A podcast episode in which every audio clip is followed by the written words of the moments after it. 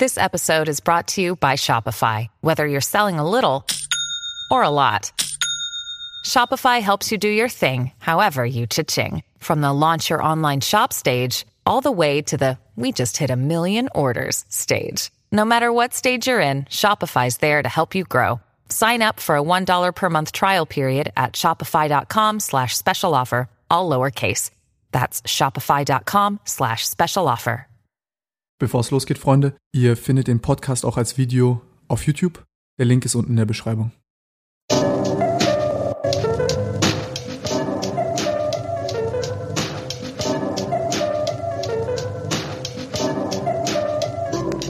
Freunde, was geht ab? Willkommen zu einer neuen Folge Podcast. Ich habe heute hier Professor Dr. Sven Völpel, äh, der gerne Sven genannt wird.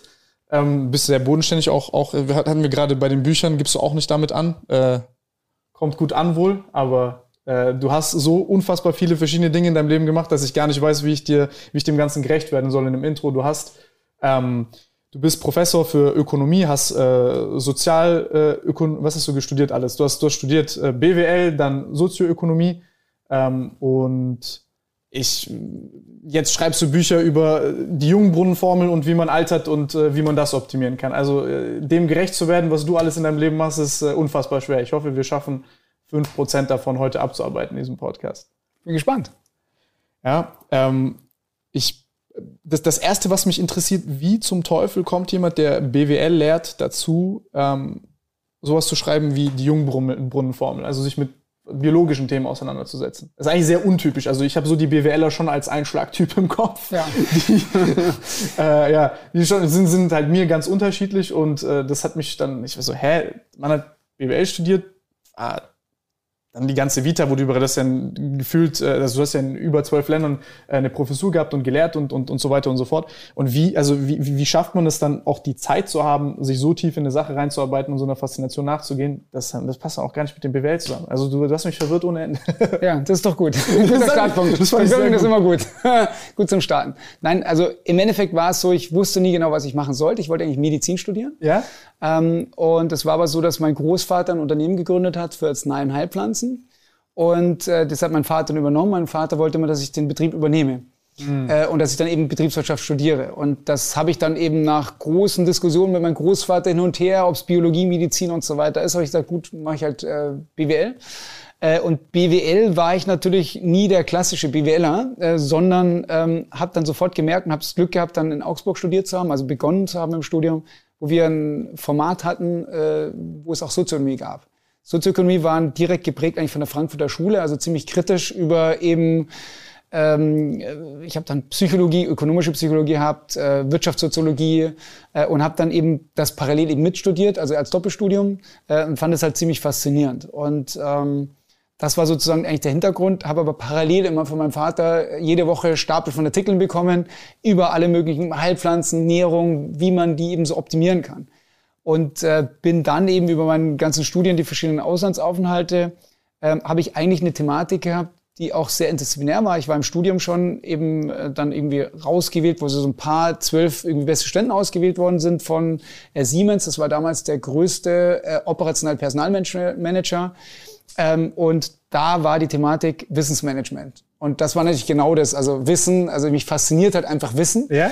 Ähm, und ähm, naja, und dann habe ich mich da irgendwie reingefuchst und ich hatte eigentlich keinen Schein mehr gebraucht. Ich hatte eine 1-0, ich hatte es einfach nur so gemacht, weil ich das einfach geil fand, das Thema. Und habe ein halbes Jahr halt in dem Thema gearbeitet und haben dann irgendwas, also da einen Ansatz entwickelt. Und das fanden die von Siemens so gut, dass sie gesagt haben... Was hast du entwickelt? Was ist Wissensmanagement für die Leute, die es nicht wissen?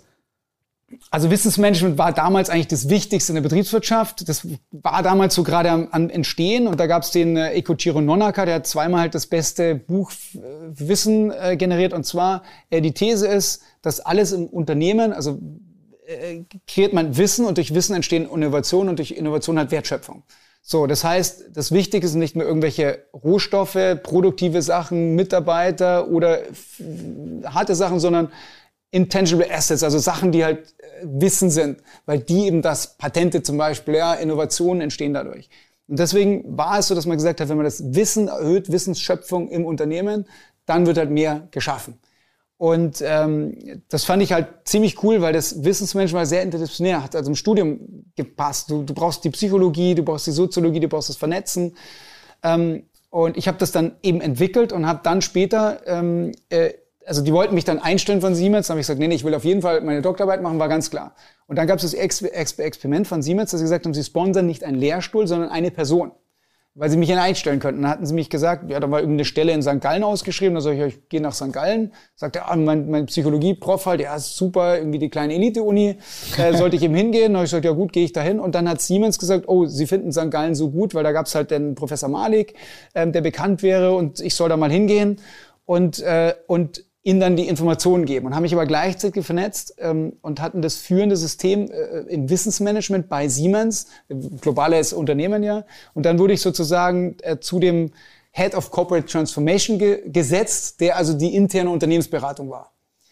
Und das war halt auch so ein Workaholic, der halt die ganze Zeit gearbeitet hat und auch so vernetzt gedacht hat und richtig viel halt bewegt hat da drin. Das heißt, ich hatte einerseits zu so den größten operationalen Personalmanager, der mich dann zu dem Freak, Unternehmensfreak gesetzt hat, plus dann eben St. Gallen. Und äh, in dieser Kombination habe ich dann so ein Programm durchgemacht, Corporate Transformation. Äh, dann ging es darum, wie transformiert man, also Wandelarbeit in Unternehmen. Äh, und habe dann das Glück gehabt, dass ich äh, dort wiederum auf einen getroffen bin, Ikochiro Nonaka, äh, also der mit dem zusammengearbeitet Georg von Grog, ähm, der auch sehr jung schon Professor dort geworden ist und extrem viel publiziert hat. Und ich habe dann alles von ihm halt gelesen, war halt total fasziniert und habe dann eben verknüpft äh, und habe dann eben angefangen, Kontakt aufzunehmen zu Ikochiro Nonaka, also nach Japan, der sozusagen der, der führende japanische Forscher war, der in Stanford studiert hat, dann nach Japan gegangen ist. Und andererseits mit Tom Davenport, der sozusagen das Harte gemacht hat. Äh, der saß halt in Boston und eben Harvard University. Und dann bin ich halt, ähm, hatte ich beide Welten halt verbunden und habe halt was Neues kreiert, was sich heißt, ähm, ähm, The Mobile Company, das mobile Unternehmen, wie man eben sozusagen Wissen, Innovation und Wertschöpfung schafft, indem man die Mobilität erhöht. Das heißt, wenn wir uns jetzt treffen, so wie, wo man es vorher gesehen hat, natürlich gleich angefangen hat zu erzählen, ja, oder jetzt, ähm, dann tauschen wir unser implizites Wissen aus, also personengebundenes Wissen. So, und wenn wir das austauschen, dann entstehen bei uns etwas Neues als Innovation. So, wenn wir jetzt halt mobil sind, so wie bei dir jetzt Podcasts kommen, ja, dann, dann Interviews kommen, dann tauscht dich mit denen aus und kriegst natürlich hier für den Unternehmen unheimlich viel Innovation rein, ja, weil das neues Wissen ist. So, und genauso habe ich dann ein Organisationsmodell gebaut, was darauf basiert, dass halt Teile der Organisation sozusagen mobil sind und dadurch mehr Wissen generiert wird und mehr Wertschöpfung. Und da habe ich ein, Ey, das ist so geil. Pass auf, da habe ich ein Mobile Wheel entwickelt, das heißt Mobilizing, äh, Orientating und so weiter, diese, diese Buchstaben, äh, wie man halt schafft, das zu mobilisieren, das Wissen. Und dann halt Practice what you preach. Habe ich mir gedacht, ja gut, dann gehe ich halt mal in die verschiedenen Ländern und bin halt dann in, jeweils zu den führenden Leuten gegangen. Eben Harvard halt vier Jahre Vollzeit geforscht, war aber gleichzeitig in Südafrika, war gleichzeitig in Indien, war gleichzeitig überall eben mit verschiedenen Professoren. Und bin halt dann teilweise in vier Professoren, gleichzeitig in vier Kontinenten und dann halt rumgeflogen, gleichzeitig mit Siemens, halt sehr praktisch gearbeitet ähm, und habe dann angefangen, während meiner Doktorarbeit schon zu publizieren und dann eben auf Englisch halt zu arbeiten. Das war mein großes Glück. Ich hatte ja Englisch in der Schule schon abgelegt äh, und habe dann gesagt, ja gut, meist auf Englisch oder nicht. Dann hat einer gesagt, ja, war kommt gerade aus Südafrika ein Freund. Ähm, dann habe ich gesagt, ja gut, er schreibt, schreibe ich halt auch auf Englisch. Und dann habe ich mir halt einfach reingefuchst und äh, auf Englisch äh, geschrieben. Und äh, das war halt das große Glück, dass ich dadurch halt direkt international natürlich arbeiten konnte, publizieren konnte. Und habe dann sehr, sehr viel publiziert während der Arbeit. Und habe dann also direkt, wäre ich sozusagen die Dissertation fertig gehabt, hat schon eben verschiedene Gastprofessoren, Professuren in verschiedenen Ländern halt angenommen. Äh, und äh, der Hintergrund war, was mich halt fasziniert hat, dass Wissenschaft ist komplett anders in jedem Land. Ähm, und in Japan ist es anders wie in Südafrika oder in Indien oder in Norwegen oder in Holland. Ähm, und ich habe dann versucht, alles sozusagen zu kombinieren und bin dann eben ähm, wieder zurückgekommen äh, und zwar dann an die Jacobs University, auch eigentlich auch wieder ein Spezialfall. Das ist eine Privatuniversität, also die, die sagen wir, internationalste Privatuniversität. Und äh, die hieß damals International University Bremen. Ähm, und da gab's ein Jakobs Center on Lifelong Learning. Und das war eben interdisziplinär. Und das hat mir natürlich schon immer gefallen, interdisziplinär zu arbeiten. Und ähm, ich bin dann eigentlich hingegangen, weil die, ähm, ähm, ja, die Leiterin war die führende, also Dekanin, Gründungsdekanin, die führende Weisheitsforscherin. Und es war ja so, dass ich gearbeitet habe im Wissensmanagement, kam von Daten zum Informationsmanagement, zum Wissensmanagement. Die nächste Evolution ist, man kann jetzt nicht Weisheit managen, aber ich würde sagen zum Wisdom Creation, also Weisheit zu generieren. Das waren so vier Stunden. Ey, was ein wundervolles Kontinuum. Ja, und deswegen bin ich halt dorthin gegangen und gedacht, okay, da kann ich halt viel über Weisheit lernen und auch diese coole Setting, dass wir halt neun Professoren waren, alle zum Thema halt von Neuroscience zu Psychologie bis halt hin zu ähm, Politologie und mein Part war jetzt als Betriebswirt interdisziplinär sozusagen das umzusetzen für Individuen, für Führungskräfte und für Organisationen. Wir hatten dann jeweils ähm, weltweit ähm, die führenden äh, Forscher zum Thema zum Beispiel Intelligenz, wie entwickelt sich Intelligenz oder Human Performance, wie entwickelt sich physische Leistungsfähigkeit, ähm, Pädagogik und jede Woche gab es einen Vortrag. Wir haben uns alle zusammen zu neun getroffen, haben gemeinsam ein Forschungsprojekt gemacht, also interdisziplinär. Wir hatten eine sehr, sagen wir mal, direktive Dekane, die gesagt, ihr müsst alle dabei sein, alle zum Treffen und dadurch haben wir sie ausgetauscht. Man unterhält sich dann zwei Stunden um die Thematik Plastizität, schon Neuroscience mit einem Psychologen. Zwei Stunden, was ist eigentlich Plastizität? Also wie kann sich unser Gehirn verändern? Ähm, so, und das zeigt ja, wie man tief man dann reingeht, wie komplex das ist und wie lange das eben dauert, sich auszutauschen. Und äh, das hat mich halt geprägt und hat mir dann geholfen, sozusagen das Thema des Alterns, darum ging es ja im lebenslangen Lernen, ähm, dass man sagt, Normalerweise gibt es die Negativhypothese des Alters, das heißt, im Alter äh, haben wir bestimmte Abbauprozesse und haben dann gesehen, dass es eigentlich erstmal gar nicht stimmt. Also natürlich entwickeln sich manche Parameter nach oben, manche nach unten. Also beispielsweise müssen wir nichts tun, nur warten, dann werden wir immer glücklicher. Ja, also Glück nimmt einfach zu im Alter, kann man wieder alles erklären, Emotionen und so weiter. Aber das heißt, einzelne Dimensionen nehmen zu, einzelne nehmen ab. So Nummer eins. Ähm, und das zu verstehen, fand ich unheimlich faszinierend. Das war der erste Schritt. Und der zweite Schritt habe ich dann gemerkt, dass eigentlich das, was wir als Alter sehen, eine riesen Variable hat. Also ich sage mir jetzt zum Beispiel, wenn du eine, ähm, eine ähm, Leistungsfähigkeit hast, zum Beispiel in Unternehmen, ja, wann man so die Arbeitsleistung am größten ist, aber genauso mit der Handkraft, dann hast du ungefähr so einen Peak mit 37, hat, äh, ist die, meiste Handkraftmessung und Handkraft ist ein Prädiktor ähm, für wie alt wir sind und wie alt wir werden. Da hast du Lungenvolumen, Herzfrequenz und so ein paar so Parameter, davon ist Handkraft. Kannst ja relativ easy messen. So, wenn man jetzt hingeht und drückt, dann sieht man, eigentlich kommt diese U-Kurve zusammen, 37 am größten, ja, am stärksten. Äh, davor geht's halt bergauf und danach geht's bergab. Ähm, so, die Kurve kommt da zustande durch ganz viele Einzelmessungen, also hunderte oder tausende von Einzelmessungen. Und daran ist nicht das Interessante die Einzelmessung, sondern du hast zum Beispiel jemand, der halt mit, ich weiß nicht, 18 Jahren 24 Kilo drückt und du hast jemand, der mit 60 Jahren aber 54 Kilo drückt. Ähm, das heißt, es kommt ja nur die Malverteilung hin. So, das ist Nummer eins. Da habe ich gesagt, okay, eine Riesenvarianz. Das heißt, und nicht jeder gleich alt. Also der Alterungsprozess ja, genau, genau. ist derselbe ja, für jeden. Also jeder ist unterschiedlich stark, jeder hat einen unterschiedlichen Alterungsprozess. So, und wenn du das aber kombinierst, dann bin ich aufs nächste gekommen, naja, was passiert denn, wenn ich jetzt natürlich irgendwie ganz fest drücke, ja, irgendein Gewicht, zack, dann ist mein Muskel erstmal schlaff, kann ich weniger, aber 48 Stunden später habe ich eine Überkompensation. So, wenn ich also weiß, wie ich das mache, ähm, dann kann ich natürlich jetzt Handkraft ziemlich fluide und flexibel halt einsetzen. Und practice what you preach. Äh, äh, ich liebe halt immer Selbstexperimente. Wenn ich irgendwas weiß, sozusagen, was, was wissenschaftliche Arbeit ist, sage ich, okay, das will ich jetzt umsetzen, weil sonst bringt's ja wirklich was, also Wissen allein reicht, den muss ja umsetzen. Aber heute zwei schon angesetzt. Ja. Zwei kleine Selbstexperimente. Welche? Äh, mit der Decke und mit dem Ding. Ja, genau, ja, genau, cool. Ja, das war sehr, sehr cool.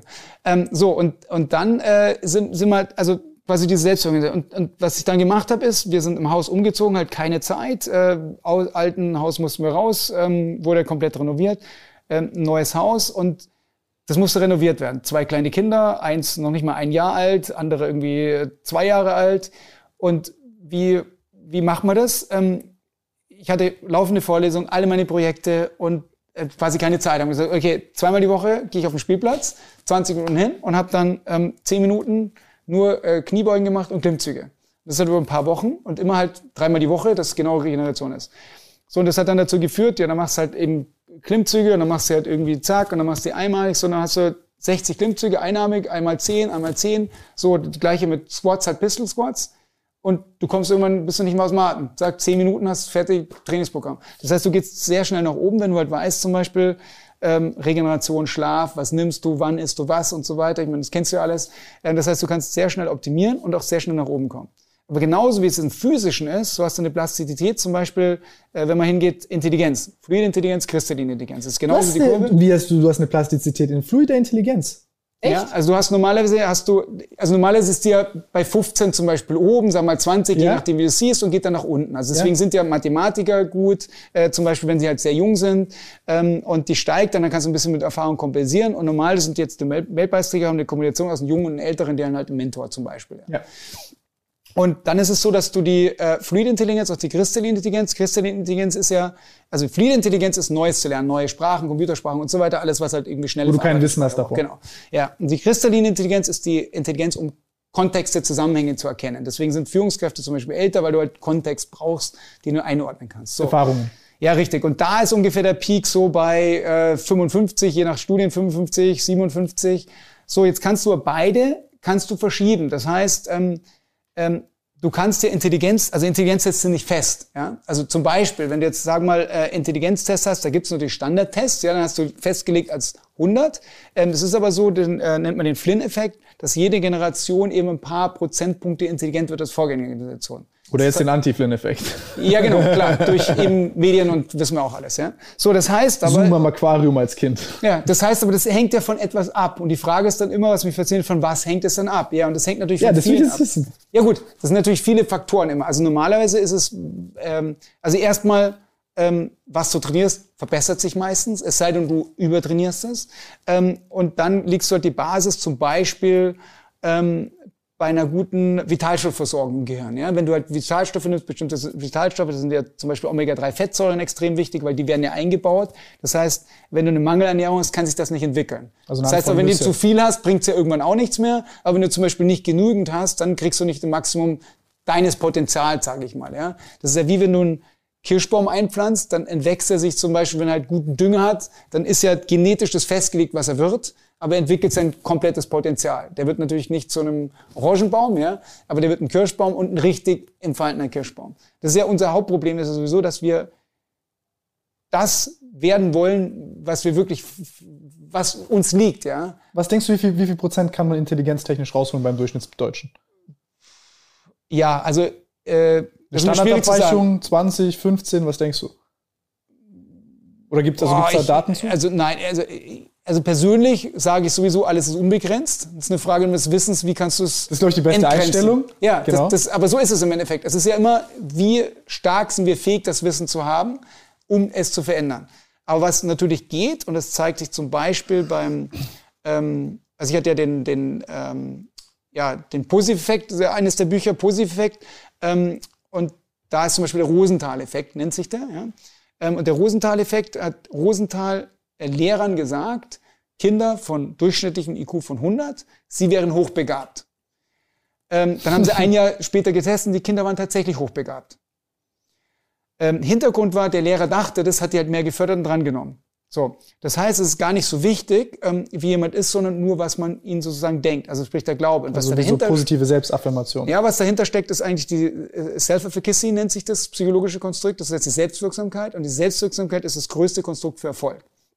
Das heißt, es ist wichtiger als Intelligenz, als Erfahrung oder alles andere für den Erfolg, egal was. Also ob das jetzt sportlicher Erfolg ist, ob beruflicher Erfolg ist, die Selbstwirksamkeit. Und die Selbstwirksamkeit wird beschrieben als, wie stark traue ich mir zu, äh, einen Zustand zu erreichen. Sprich, wenn ich etwas benötige, die Ressourcen abzurufen, um das erreichen zu können. Also um das pla- plastisch zu machen, ähm, wenn ich jetzt äh, auf Olympia trainiere, dann stelle ich mir vor, dass ich halt renne und die Goldmedaille gewinne. Und deswegen ist mentales Training ist immer so das, also eines der Hauptmechanismen, sage ich mal, ähm, im Sportbereich. Wenn du jetzt beispielsweise im Fußball siehst, äh, dann kannst du immer so sagen, okay, oder im Boxen oder wo auch immer, ähm, du kannst davor schon in der Körperhaltung und allen schon relativ zum Beispiel so, so Nuancen abgeben, ob du jetzt gewinnst oder nicht. Ja? Also da Ja, ja, schon das- das eigentlich ist relativ, sehr interessant. relativ gut.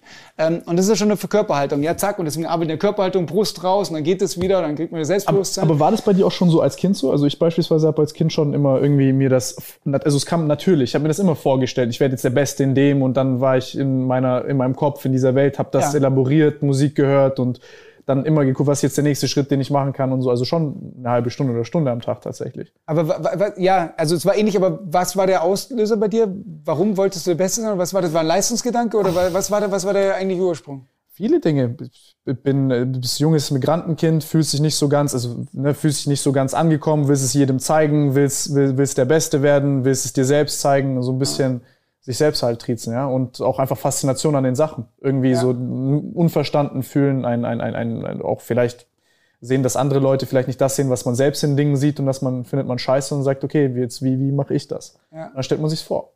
Genau. Ja, es ist eine Kombination aus allem, wie du immer sagst. Das war bei mir, es war immer so. Also wenn selbst Mutter sagt, wenn ich jetzt Beeren pflück, gepflückt habe, dann äh, habe ich halt gepflückt, bis die Schweißbeeren drauf waren, Riesenberg Beeren drin. Das war eigentlich schon immer so. Das war immer so, also wenn, dann richtig. was finanziert, genau, immer richtig reingehen, wenn ich mir was entschieden habe, immer halt wirklich durchziehen. Und es ist egal, ob das jetzt beim äh, Schlagzeug spielen ist. Also wie du sagst, ich habe zum Beispiel Schlagzeug angefangen, was war ich 40, ich weiß gar nicht. Auf jeden Fall ähm, haben wir dann äh, natürlich in der Schule halt wenig gemacht, direkt äh, einfach Schlagzeug gespielt mit Bands. Und ich hatte dann Schlagzeugunterricht und dann habe ich die, die, dieses Schlagzeugbuch durchgespielt, aber dann habe ich halt am Anfang schon immer irgendwie gespielt und dann war alles richtig. Ich sage, Hausaufgaben müssen nicht mehr durchspielen. Sag ich, habe ich ja schon. Dann habe ich das Heft einfach selber durchgespielt, weil ich dann einfach das wissen wollte, wie es funktioniert. Und habe dann, weiß ich, äh, einem Schlagzeugunterricht gegeben, der hatte eineinhalb Jahre schon Schlagzeug gespielt und habe ich jetzt, ich habe ein halbes Jahr gehabt und habe ihnen Unterricht gegeben und dann hat mein Geld verdient. Wie, wie machst du das? Machst du das blöckeweise? Also machst du dann so einen kleinen Sprint für dich, wo du dann sagst, ey, du bist jetzt komplett in dieser Sache drin und es interessiert dich einfach so sehr, dass du jetzt alles andere beiseite lässt und nur das machst? Ich meine, also hast ja auch einen Job, nicht nur einen, dann lehrst du noch, dann hast du Kinder. Wie, wie, wie, wie, wie machst du das?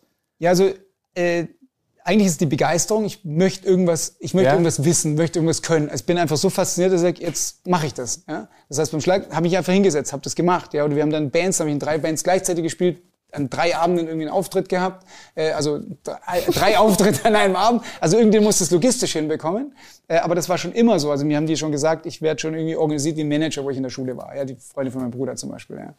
Und äh, das war aber so, das ist einfach, das ist die Faszination, etwas zu machen. Und dann bin ich da drin und dann will ich das aber können und dann nehme ich meistens noch andere Sachen dazu, dass ich das halt weitermache, weil ich eigentlich in der Regel nichts aufhöre, sondern halt immer noch integriere und weitermache. Und das Prinzip ist, glaube ich, auch ein gutes zu integrieren, weil ähm, wenn du halt Fachidiot bist in einem, ja, dann bist du halt, aber du, du kannst ja erstmal rausschöpfen, wenn du Prinzipien verstehst, übertragen, wie man etwas lernt. Und äh, ein Schlagzeug zu lernen oder äh, Karate zu lernen oder äh, im Studium zu lernen oder sonst was, alles das Gleiche. Das sind Prinzipien, wie man lernt. Und das war zum Beispiel auch tatsächlich eine bewusste Entscheidung. Ich habe, ähm, wo ich dann jugendlich war in der Schule, da habe ich dann angefangen, so ein bisschen mit ganzen Energiearbeit, Heilen und so weiter und dann äh, Philosophie. Und dann war ich äh, mit einem Freund, der war fünf Jahre älter. Der ist schon jeden Tag Viertel vor fünf aufgestanden, hat von, von fünf bis Viertel vor acht, drei Stunden hat er Philosophie gelesen und geschrieben. Ähm, dann bin ich zum hin, habe gesagt, du sag mal, also erstmal haben wir halt viel diskutiert im Proberaum, dann irgendwie abends dann irgendwie gesprochen danach noch, bis nachts um zwei diskutiert. Ähm, und dann habe ich ihm gesagt, naja, jetzt muss ich mir halt entscheiden, will ich jetzt Philosophie machen oder heilen oder, oder eben Professor. Um dann halt irgendwie integriert zu werden oder ist interessant und alles. Ähm, so ein bisschen auch so ein bisschen die Anerkennung. Und dann äh, bin ich den nächsten Tag hingekommen, ja, äh, ich will jetzt Professor werden. Du, Mick, wie lernt man überhaupt? Und er hat mir gesagt, ja, beim Lernen, da stellst du dann Wecker, machst so und machst Pausen und so weiter. Dann habe ich aber das System immer nicht so gemacht wie vorgeschlagen, sondern wie es für mich passend ist. Und das war halt in dem Sinne, das habe ich dann angefangen im Abi, ähm, habe ich mir einen Wecker gestellt und habe dann nicht Pausen gemacht, weil ich gesagt habe, ja gut, ich werde abgelenkt, ich kann mir gar nicht so lange konzentrieren, weil ich ja nie gelernt habe. Also habe ich einfach anders gemacht, ich habe einen Wecker gestellt, habe gesagt, jetzt drücke ich an und die Zeit läuft und immer wenn ich an was anderes denke, wird der Wecker ausgemacht. So, das heißt, egal ob du aufs Klo gehst, egal ob jemand klingelt, egal ob wie du abgelenkt bist, so und dann habe ich eben im Garten gelernt, nach dem also Rousseau traut niemals einen Gedanken, der nicht unter freiem Himmel entstanden ist. äh, und ein Baum im Garten haben wir halt gelernt die ganze Zeit. Und ich habe sogar ähm, vom Abi habe ich dann, weil ich keine Sonnencreme nehme, habe ich gesagt, ungesund, habe ich dann Karotten gegessen. äh, irgendwie ins Gelb im Gesicht. Da haben wir gedacht, ja gut, das sind ja irgendwie Schutz, Pigmentschutz auch drauf. So, dann habe ich halt versucht, ähm, ähm, über dieses Lernsystem und am Anfang saß ich wirklich den ganzen Tag dran und habe, ich glaube, eineinhalb Stunden Zeit gehabt nur. Also einer, teilweise sogar nur 50 Minuten. Also du sitzt halt zwölf Stunden da und hast 50 Minuten. Das kann ja nicht wahr sein. Und dann habe ich erstmal gemerkt, okay, wie wir uns halt auf wenig konzentrieren, wie wir uns konzentrieren können. Dann habe ich auch so experimentiert. Damals habe ich halt jeden Tag Karate gemacht, abends ins Karate-Training gegangen äh, und habe dann gemerkt, ja, heute gehe ich nicht ins Karate, dann kann ich mehr lernen. Und die effektive Lernzeit war immer weniger.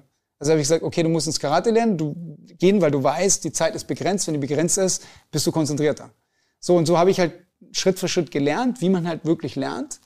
Ähm, und naja, und dann kam halt das äh, Lernen eben so raus, dass ich dann sozusagen ähm, das fortgeführt hat. Im Studium war es halt, äh, also in, in, vor in der Schule waren es, ich sag mal so, vom Abi so eineinhalb, zwei Stunden. Und dann äh, im Studium, äh, da habe ich dann eben angefangen zu lernen. Ähm, es war am Ende halt erstmal in Abi zwei Jahren, also davor habe ich ja nie was gemacht für die Schule und in den letzten zwei Jahre. Ähm, und dann habe ich eben studiert und im Studium habe ich dann angefangen und dann habe ich das geschafft bis, ich glaube, mein Rekord war irgendwas mit elf Stunden 37 Minuten. Also es ist schon echt krass, weil du hast ja dann konzentrierte Zeit. Also wenn ich mir jetzt vorstelle, ist schon eigentlich krass im Nachhinein, ja, wo du halt wirklich echt nur voll fokussiert bist. Und sobald ein Gedanke abschweift, ist er weg. Also nur als Beispiel, ich war mal auf einer Ayurveda-Kur in Indien ähm, und äh, hatte mir den Hals verletzt, weil ich äh, quasi im Wasser reingefallen bin und dann äh, oh. von zwei Metern sozusagen auf dem Boden und dann bin ich in indischen Straßen hier mit Halskrause gefahren Scheiße. und Röntgen haben die erstmal gesagt, äh, es wäre gebrochen, dann war es nur ein Artefakt auf dem Röntgenbild. Kurz auf jeden Dank. Fall haben die mir dann gesagt, okay, hier hast du einen Yogalehrer äh, und dann kam der Yogalehrer und ich war halt gelegen und ähm, und erst Mal zur Ruhe gekommen. Ähm, und da hat er tatsächlich gesagt, ähm, ja, wenn man sich jetzt äh, drei Sekunden auf eine Sache nur konzentrieren könnte, wäre man erleuchtet. Sag ich, drei Sekunden, wo ist das Problem? Weil du, wenn du jahrelang halt trainierst, genau das zu machen.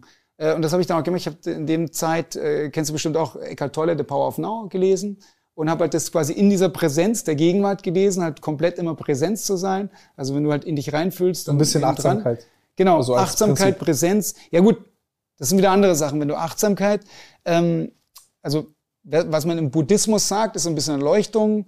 Ähm, äh, Erleuchtung ist im Buddhismus das, wenn du alles wegnimmst, was dann übrig bleibt. Mhm. Ja, also sozusagen nichts und alles. Und ähm, das nennt man ja auch Nirvana äh, im Buddhismus. Im Hinduismus heißt äh, Ananda, also Erleuchtung, Glückseligkeit im Christentum. Äh, ist aber immer das Gleiche. Du kannst auch sagen, Franziska mir ist so ein bisschen anders, das Flow. Das heißt, du kommst rein in sozusagen einen Kern, der sozusagen unsterblich und gleichzeitig sterblich ist. Man kann es nicht beschreiben, es ist eine Erfahrung. Ja. So, so, so in diesen äh, quasi war ich drinnen und habe dann das Buch halt gelesen, das ganze Buch, von Anfang bis Ende. Dann liest du natürlich langsamer, weil du halt dann in dieser Awareness drin bist. Ähm, aber das ist etwas, was du halt trainieren kannst. Und das trainiert halt der Geist. Ja, im Endeffekt trainierst du den Geist zu fokussieren auf etwas. Und das ist ja, was du überall machst. Also ein Shaolin-Mönch macht nichts anderes, außer den ganzen Tag seinen Geist zu trainieren. So versuchen die halt übers Körperliche zu gehen, über Leistungsgrenzen, dass der Körper irgendwann erschöpft ist, dann denkst du an nichts mehr und dann bist du plötzlich in dem Zustand. Oder auch nicht. Also du kannst ja auch 50 Jahre trainieren und nichts passiert. Das ist ein bisschen Zufallssache, aber desto mehr du bist, desto mehr Glück hast du halt. So, und das sind immer, was ich halt im Leben mache. Ich versuche Prinzipien zu verstehen. Und dann ist es halt auch egal, ob das über Leuchtung ist, ob das über Lernen ist, ob das über Karate ist, ob das Qigong ist oder äh, irgendwelche anderen Dinge. Und das ist, was mich fasziniert. Ähm, und das vor allem zu verknüpfen, zu vernetzen. Also Sachen halt einfach zu verstehen. Ja, und nicht nur oberflächlich zu verstehen und auch nicht nur wissenschaftlich zu verstehen, dass du sagst, jetzt machst du irgendwie Zahlenreihe und irgendwelche Korrelationen. Äh, du kannst ja alles korrelieren. ja, ja das wollte ich sagen. Ja? Das, das, das, ist ja, das ist ja nichts verstanden haben, Dinge zu korrelieren. Ja, es geht halt darüber, es geht darum, dass man, ist, sag mal so, alles ist halt wertvoll, ja. Also die Wissenschaft baut halt auch einen Stein auf den nächsten und so weiter. Das ist extrem wertvoll, dass es ganz viele verschiedene Sachen gibt, genauso wie in der Medizin extrem viel halt wertvoll ist. Die Frage ist nur, wann setzt du was ein? Und du musst halt genau wissen, wann ist was weise und vor allem, wie baust du dir zusammen, wie integrierst du sie? Äh, und dann ist es wahrscheinlich egal, ob du jetzt Hochleistungssportler bist, ob du Manager bist, das sind immer die gleichen Prinzipien, die du verstehen kannst. Und das ist es, was mich eigentlich schon von klein auf, weil du so gefragt hast, fasziniert hat, und das wollte ich immer, ich wollte immer die Welt verstehen. Das war schon, wo ich, seitdem ich denken kann, war das so. Ich habe immer gedacht, ja, warum sind denn Menschen so unglücklich? Ja, ist doch alles könnte doch so super sein und alle sind unglücklich. Und ähm, so, und das war das, was mich halt auch fasziniert hat, dann zu verstehen und äh, deswegen auch ähm, im Studium halt Psychologie, Soziologie, wo ich einfach die Bücher verschlungen habe. Wo ich sage, das ist, das ist ja Hobby. Ja? Du kannst mich in Urlaub setzen und ich lese die Bücher, weil ich einfach das wissen will. Ja? Und da immer mehr zu wissen. Und das ist das, was mich eigentlich schon immer fasziniert hat. Und dann kam halt über dieses Verständnis und das Wissen auch, ähm, ging dann irgendwann in diese, ja, was man heutzutage so Optimierung sagt, wo ich einfach denke, okay, ich will ja, und ich habe mir, ich weiß nicht, wo ich 14 war oder sowas war das, wo ich mir äh, so mal überlegt habe, was so eigentlich die wesentlichen Sachen im Leben sind oder für mich. Und das war ähm, Erkenntnis, Lebenskunst und Weltverbesserung. Also sprich erstmal zu erkennen, wie die Welt ist, also die Selbsterkenntnis, die Erleuchtung. Ähm, dann das nächste ist Lebenskunst. Das heißt, glücklich zu sein, ja, selbst glücklich sein, andere Menschen glücklich, äh, dass andere Menschen glücklich sind. Und das dritte ist halt, äh, die Welt verbessern. Also ich sage, ich möchte, dass zumindest die Welt, wenn ich die verlasse, mindestens genauso gut bin und ein bisschen besser geworden ist, als ich es bekommen habe. Das sind sozusagen meine drei Säulen, sagen wir mal, des, des, des, des, des, äh, des Verständnisses. Und die sind eigentlich, ich habe da jahrelang gedacht, zum letzten wieder, wieder eigentlich noch genauso geblieben. Ja? Weil es so, so fundamentale Säulen sind, sage ich einfach, Erkenntnisse. Und dann äh, habe ich mir auch immer gedacht, ja gut, ich wollte ja eigentlich eben sehr stark in das Heilen gehen. Ähm, und dann habe ich da irgendwie mit einer Freundin thematisiert gesprochen und gesagt, ja, aber sag mal, wie ins Heilen gehen, überleg mal, was du die ganze Zeit machst mit deinen Büchern. Du beschreibst ja genau das, wie man gesünder, besser und, und so weiter wird. Und das war eben dann ein Aspekt, ähm, sozusagen, das, das Sachen halt zu verbessern. Also wie kann ich besser lernen, äh, wie kann ich besser Übungen machen und habe halt auch einen hervorragenden Karate-Trainer gehabt, der viel Karate, Energiearbeit, Qigong und so weiter gemacht hat, wo ich gelernt habe und der auch von dieser Seite die Prinzipien ähm, gelehrt hat, also von der Bewegungsdimension. Und somit habe ich da die Bewegung zusammen halt kombiniert mit dem anderen Lernen ähm, und dann eben alles, ja, alles so zusammenzubringen. Das hat sich halt unheimlich eingefügt. Ähm, und das ist das, was ich halt so entwickelt habe, dann eben in der Jungbrunnenformel ähm, weil die Jungbrunnenformel hat ja drei Aspekte. Also erstmal das Jungbleiben in den ganzen Beauty und so Bereich, dann aber auch den ganzen Health-Bereich, ähm, weil eigentlich alles, was du machst, zumindest kurzfristig, ist immer ähm, quasi das Jungbleiben, gesund bleiben und leistungsfähig sein. Und das sind diese drei Blöcke, die du eigentlich damit immer verbesserst. Es sei denn, du nimmst jetzt, sage ich mal, kurzfristig Doping, um eine höhere Leistung zu haben, dann bist du aber danach halt hinüber. Ja, aber langfristig ist halt Genau. Ja. Und es ist halt so bei mir, es war schon immer so, ich habe gesagt, ich trinke nicht mal Kaffee, weil beim Kaffee weiß ich, es geht kurzer Peak hoch und dann geht's runter. Dann kannst du natürlich ganz viel Kaffee trinken, aber dann sage ich, okay, was ist eine bessere Alternative? Zum Beispiel Grüntee. Ja, was wir jetzt hier trinken. Ja. Das heißt, dann, dann geht halt der Peak hoch, das machen zum Beispiel Meditieren, dann geht der hoch und bleibt halt langfristig beständig und sinkt halt nicht wie beim Kaffee hoch und runter. So, äh, und dann halt zusätzlich Antioxidantien, also die gesunden Sachen, eben nicht so Säure bilden und so weiter. Also all das gucke ich immer, wie ist irgendwas, was ich nehme, was ich esse. Und das ist, überall ist es die Qualität. Also im Essen kommt es ja nicht darauf an, da kommt immer darauf an, halt zu genießen, also auch alle Sinne anzusprechen. Genießen, gesund sein und so weiter. Und ich habe drei Monate mal in Tokio gelebt und dann habe ich die gesagt, hey, mir esst ihr alle total gesund. Esst ihr irgendwie, weil das gesund ist oder weil ich das schmeckt? Und sagen die, was ist denn der Unterschied? Also, das ist, wenn du dich an etwas gewöhnst, dann schmeckt es für dich. Ja. Und das ist halt auch so, dass wir, dass, dass du dann auch erkennst und wenn du halt überall tiefer gehst, siehst du halt, also was wir sozusagen als Menschen essen zu 99 Prozent ist gar kein Essen. Also die ganze Industrieessen ist eigentlich kein Essen. Also es ist nicht das Essen, was schmeckt, das ist nicht das Essen, was wirklich dich gesund macht. Ähm, und dann kannst du halt mal gucken, okay, was sind eigentlich die Komponenten, die dich wirklich gesund machen, die dir schmecken. Und ähm, wenn du dann wirklich gehst, ähm, und also als Beispiel Schokolade, ja, du kannst eine Schokolade essen, und wenn du ins Schokoversum in Hamburg gehst, dann siehst du auf der einen Seite, ähm, das Billige ist halt Zucker und Fett und das Teure ist Rohkakao. So, und der Rohkakao, und das ist halt wirklich teuer. Und dann denkst du, okay, was schmeckt denn wirklich? Oberflächlich schmeckt halt Zucker. Dann haust dir rein, sagst, klasse, Belohnungssystem, geht hoch und alles super, ja. So, wenn du aber mal gewöhnt bist, zum Beispiel Rohkakaobohnen zu essen, die schmecken erstmal bitter, wie eine Zartbitterschokolade, noch extremer, so. Und dann sind die bitter, aber wenn du dran gewöhnt bist, das sind tausende von Geschmacksstoffen drin. Zucker ist nichts. Das ist halt nur Droge, bisschen Bing und dann war es das und danach geht's wieder runter, du brauchst mehr. Aber Zucker macht ja sechsmal mehr abhängig als Heroin. Also unheimlich schwierig, da loszukommen. So. Echt? Wie? Ja, Zucker, also wissenschaftlich belegt, ist sechsmal so viel abhängig von Heroin. Also deswegen sind wir wahrscheinlich 99,9 Prozent der Bevölkerung mit Zucker abhängig. Und du hast, du brauchst ungefähr ein halbes Jahr ohne Zucker, ohne Weizen, von diesen ganzen Industrieprodukten, um da wegzukommen. Und das ist auch so, dass alles, also die Zucker, Weizen ähm, und auch ähm, zum Beispiel die Milchprodukte, tierische Produkte, lösen alle Entzündungen aus. Und Entzündungen sind immer, eigentlich fast alle Ursachen der Krankheiten sind Entzündungsprozesse. Auch gerade im Alter, man nennt es ein Entzündungsfeuer. Das heißt, desto mehr wir also älter werden, desto mehr Entzündung gibt es. Kennst du ja von der Sportverletzung, Entzündung und so weiter. Äh, und dann kannst du natürlich antientzündliche Maßnahmen einleiten. Das heißt, wenn du von Anfang an antientzündliche Maßnahmen einleitest, bist du halt viel, viel leistungsfähiger. Also ein Beispiel, ähm, ich war bei so ein Calisthenics Nummer eins, würde ich sagen, äh, äh Dominic Sky. Ähm, habe dann mit ihm gesprochen, auch mit seinen Social Media gesprochen, weil zwei Stunden äh, Videocall. Und dann haben die gesagt, wow, was ich alles erzähle, ich muss sofort kommen und wieder mittrainieren. Und ähm, da, da merkst du halt, du wirst halt unheimlich leistungsfähig in den ganzen Sachen, wenn du Sachen machst wie basische Ernährung, Antioxidantien und so weiter. So, und hat der gesagt, also der, der Dominik Sky hat einen Rekord, eben Rückwärtssalto, Backflip äh, von sieben Metern, aber nicht ins Wasser, sondern am Boden.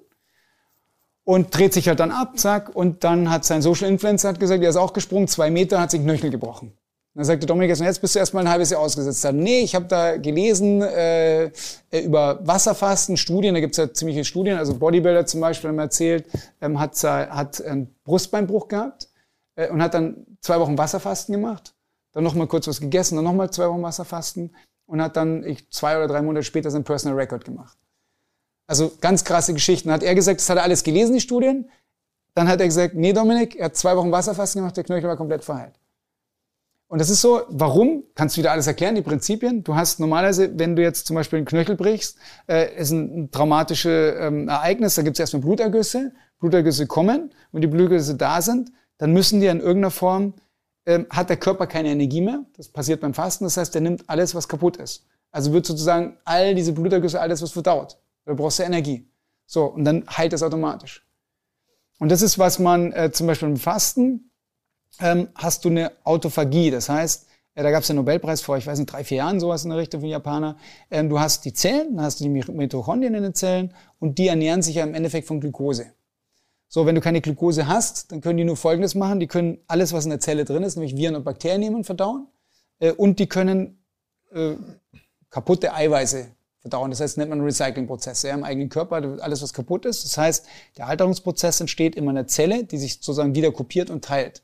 Wenn du natürlich schon geschädigte Zellen hast, die sich teilen, dann alterst du halt schneller. Ähm, hast du die sozusagen recycelt, alle wegrecycelt, dann hast du die Kopie eben getreu und alterst halt langsamer. Ähm, und genauso ist es halt auch auf allen Heilsachen. Also Hippokrates, der Begründer der Medizin, der modernen Medizin, hat er gesagt, Nummer eins ist eben Fasten. So, und ich dachte am Anfang auch, ich habe mein Leben lang gegessen, von morgens bis abends ungefähr 15 Mal am Tag. Immer reingeschoben, das ist ja alles gesund und dann immer zack und noch mit rein und vom Bett gehen auch nochmal. Und dann habe ich halt die Studien gelesen. Wie gesagt, ich liebe Selbstexperimente. Dann habe ich gesagt, ja gut, ah, das schaffe ich ja nie irgendwie fasten, das geht überhaupt nicht. Dann habe ich aber gesagt, ja gut, esse ich halt am ersten Tag um 9, 10, 11, 12. Vier Tage, nach vier Tagen dann habe ich halt in der Früh ganz viel getrunken. Und wenn du trinkst, bist du ja sowieso hast ja keinen Hunger, zumindest solange das Wasser im Bauch ist oder Tee. Äh, dann nimmst du halt noch ein bisschen Ingwer dazu, dann hast du auch Schmerzen nicht, kein Hungergefühl und so weiter. So, und habe ich gemerkt, ah, das ist ja total cool. Ich habe ja überhaupt keinen Hunger. Weil was ja passiert ist, nach zwölf Stunden stellst du um die ketonische Brennung. Ketonische Brennung heißt, die Leber produziert halt Keto-Bausteine äh, und das ist besser, gesünder für den Körper wie eben die Glucose. Das heißt, du hast alle automatischen Probleme wie Blutdruck weg, du hast ähm, Diabetes, all diese Sachen weg. Ähm, so, und dann passiert's, du kannst essen und kannst nicht essen. Das heißt, du bist Herr über dich selber und wann du Hunger hast und wann du keinen Hunger hast. Und dann rennst halt rum und überall, was ich, riecht's und was ich, ist dir völlig egal. Ähm, so, und habe ich gesagt, das ist ja total geiles Gefühl. Äh, und vor allem nach drei, vier Tagen, dass du eigentlich in diesem, also schon irgendwie diese Kompetenzen hast. Und dann habe ich halt gehört und gelesen, wie die nächsten Studien, ja, irgendwie, wenn du trainierst. Hast du drei, vier Tage nicht gegessen? Nee, nee, also nach Oder also, also dieses Zeitfenster, in- intermittierendes Fasten, also es ist ja sozusagen das Mickey Maus Programm, ja? Ja, ja, genau. Also du Okay. fängst halt an, irgendwie isst halt zwölf Stunden nichts. Das ist Also ja, nicht zwei ja, Wochen nichts essen und nee. warten, bis man halluziniert und Gott sieht. Nee, nee, nee, nee, das, das habe ich noch nicht gemacht. Also ich, ich habe immer gesagt, also Ich habe eigentlich einen Homie, der hat das Nein, gemacht. Also eigentlich, eigentlich würde ich es gern machen. Also ich, ich habe mir so gedacht, wenn ich mal Zeit habe oder mir die nehme, sage ich mal, dann gehe ich mal 40 Tage in die Wüste, mal gucken, was dann passiert. Ähm, und ähm, fände ich schon cool, weil du ja dann wirklich von allen dich sozusagen von allen Geräuschen, Eindrücken und so weiter abschirmst und wirklich halt zu dir kommst. Das wäre ein geiles Projekt, äh, werde ich auch irgendwann mal umsetzen. Auf jeden Fall ähm, war das so dieses, wir mal, Mickey Maus Programm. Also fängst halt an, was ja jeder kann und auch jeder macht, 16.8, ja, ist ja überall Vogue in jeder Zeitschrift. Ähm, habe aber dann gemerkt, äh, wie gut das eben ist und äh, habe dann gemerkt, dass in, äh, zum Beispiel im Training ähm, habe ich auch nicht geglaubt, äh, wenn du, äh, dann habe ich halt experimentiert, in dann 24 Stunden nichts zu essen und halt zu trainieren. Jetzt denkst du, erst habe ich ja immer vorher einen Smoothie reingehauen, dann ja, jetzt kannst du ja richtig trainieren, hast du Kohlenhydrate drin, Zucker und passt alles. Und da war ich total überrascht, dass ich extrem viel Kraft hatte. Das kann doch überhaupt nicht sein. So, und dann, wenn du das öfters machst, dann trainiert der Körper das immer mehr. Das heißt, ähm, als Frau schüttest du aus, wenn du 24 nichts gegessen hast, ungefähr bis zu 1500 Prozent Erhöhung der, der menschlichen Wachstumshormone, der Human Growth Hormones. Ähm, und als Mann eben 2000 Prozent bis 2000 Prozent. Das heißt, du hast halt automatisch, wie, ich sag mal, ein künstliches Anabolika, was du dir spritzt. Ohne halt Nebenwirkungen. Ähm, aber das heißt nicht nur Muskelwachstum, das heißt ja Zellregeneration. Das heißt, die Haut regeneriert sich, alle Leistungsparameter, Organe und so weiter regenerieren sich. Warum? Weil eben Viren und Bakterien verdaut wird, weil du über Autophagie die ganzen kaputten Zellen halt verdaust. Das heißt, es ist halt unheimlich effizient und war ja schon immer so, dass wir teilweise halt nichts gegessen haben, weil halt nichts da war in der Natur. Also es ist ein komplett natürlicher Prozess. Äh, und du wirst halt recht aktiv. Und wenn du es wieder in Tierversuchen siehst, dann siehst du, dass Fruchtfliegen zum Beispiel, ähm, die leben länger und sie sind wesentlich aktiver. Also es ist nicht so, dass wenn du weniger isst, hast du weniger Energie, umgekehrt. Ähm, die werden aktiver. Und dann hast du krasse Experimente, wie zum Beispiel, du hast 20 Ratten hier, du hast 20 Ratten hier. Ähm, und was du machst ist, ähm, du gibst den beiden Chemotherapie und zwar komplett überdosiert. Die normal sind, alle tot, alle 20. Die anderen laufen alle quicklebendig um, als ob nichts wäre. Beide Chemotherapie, die einen sind aber im ketonischen Zustand, das heißt Fasten. Was passiert? Du hast die Zellen und äh, die Zellen sind erstmal abgekapselt, das heißt, die Gifte kommen nicht hin. Und jetzt die Gifte, die noch durchkommen, das ist ein Reparaturmechanismus, der halt unheimlich schnell dann repariert, sodass keine Schädigung passiert.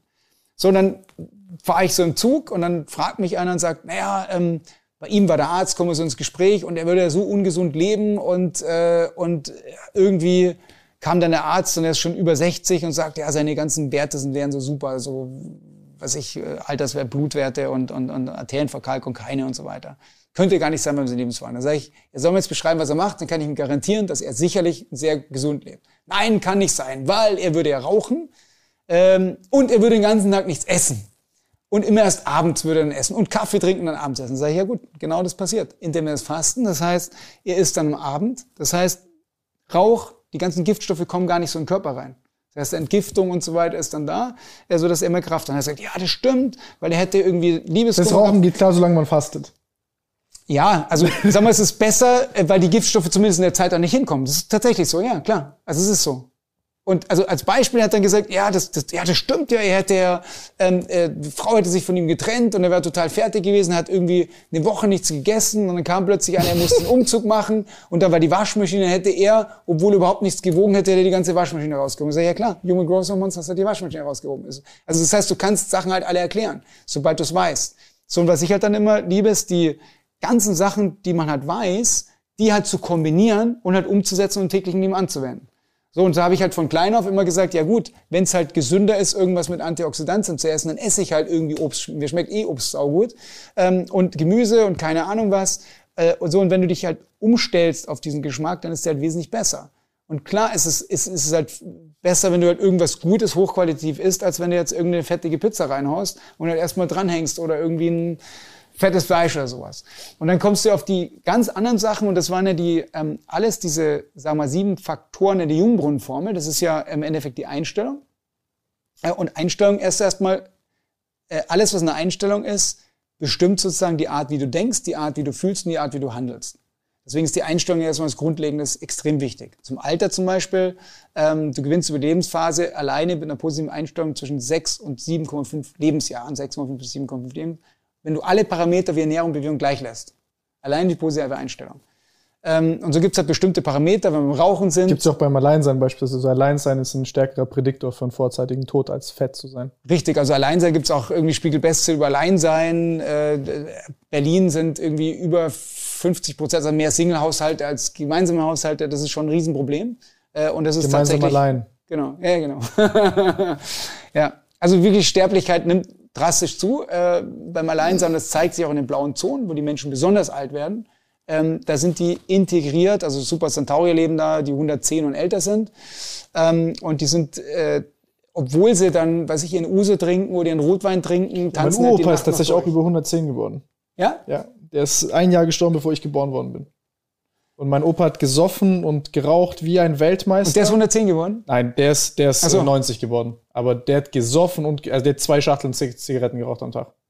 Ja, und dann auch 90. Ja, ich wollte, erst bevor du das gesagt hast, wollte ich sagen, du hast schon mal gute Gene wahrscheinlich. Zumindest von, von der Seite. Ja, ähm, vielleicht. Ist auch nur ein Viertel. Ja, gut, ein Viertel reicht ja schon mal.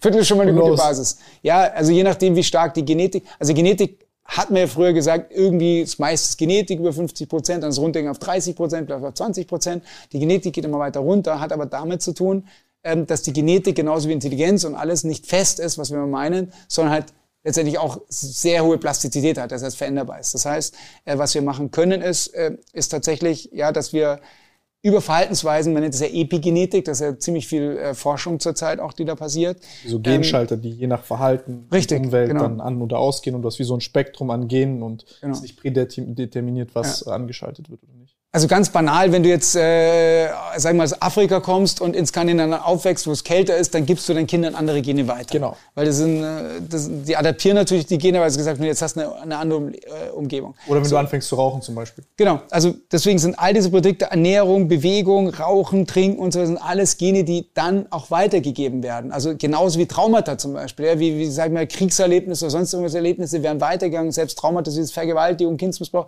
die werden weitergegeben und sind nachweisbar in mindestens drei Generationen. Schon krass, wenn man sich das mal ge- vergegenwärtigt, ist dass wir so ein krass. kollektives genetisches Ja. Gedächtnis haben und Ja. nicht alles prädeterminiert ist, sondern Ja. wir noch mal noch mehr ähm, in unserer Macht steht eigentlich, was wir aus uns machen können, noch mehr aus unserem Potenzial schöpfen können. Ja, es ist aber so, das ist ja genau das, also das steht dir erstmal da in unseren Genen. Aber im Endeffekt ist es so, wenn du siehst, wenn wir geboren werden, sind wir im, ähm, sag mal, im, im, im Mutterleib, dann durchlaufen wir quasi das Programm der Evolution durch. Ja? Wir sehen ja, dann haben wir irgendwie Kieme, dann gehen wir wieder weg. Also alles, was vor uns ist, ist sozusagen programmiert, weil wir das nochmal abspulen, sage ich mal. Ähm, und damit sind natürlich auch die letzten Generationen drin. Also alles, was sozusagen vorher geerbt ist. So, das ist erstmal da, wie wir auf die Welt kommen. Ähm, das ist, sind unsere Gene. Und jetzt sagt man, okay, die Gene mit Zwillingsforschung haben halt sehr großen Einfluss darauf. Jetzt ist halt die Frage, was hat Einfluss darauf? Und dann kannst du schon sagen, ja, okay, die Gene erstmal, anderes Umfeld, wie wird es abgespult? Aber im Endeffekt ist es so, wir haben halt eine unheimliche Macht durch unsere Gewohnheiten und wiederum durch die Einstellung, wie gesagt, durch unsere Gedanken, dass wir das extrem stark beeinflussen können. Das heißt, äh, das ist ja auch nachgewiesen, egal ob das ist, wenn du dir was anderes denkst, werden deine Gene anders, bei einer anderen Musik werden deine Gene anders, bei anderer Ernährung, ob du dich bewegst, nicht bewegst, Sport machst und so weiter. Das heißt, du hast eine unheimliche Vielfalt über die Bewegung, äh, über die, über die Verhaltensweisen, die du hast, ähm, die dann eben bestimmen, nicht nur dich selbst, sondern eben deine Nachkommen. Das finde ich halt ein unheimlich spannendes äh, Phänomen. Äh, und deswegen bin ich halt auch immer so, okay, dann weiß ich das, dann kann ich das adaptieren, dann kann ich halt versuchen, Verhaltensweisen so verändern, dass halt da irgendwie was Besseres rauskommt. Ist für mich jetzt logisch, als wenn ich sage, ich mache es jetzt andersrum. Ja.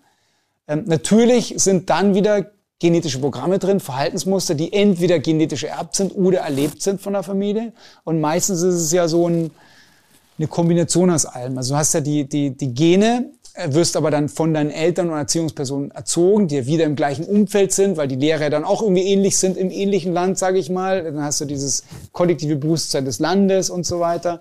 Dann hast du jetzt noch zusätzlich die ganzen Medieneinflüsse, die drin sind. Dann hast du, also ob das jetzt früher Fernsehen war oder heute dieser YouTube war, alle, die Kanal zum Beispiel dann angucken, ja, haben natürlich komplett andere Genetik, als wenn sie einen anderen Kanal angucken oder was anderes angucken. Ja. Also das heißt, das ist krass, wie das wirkt.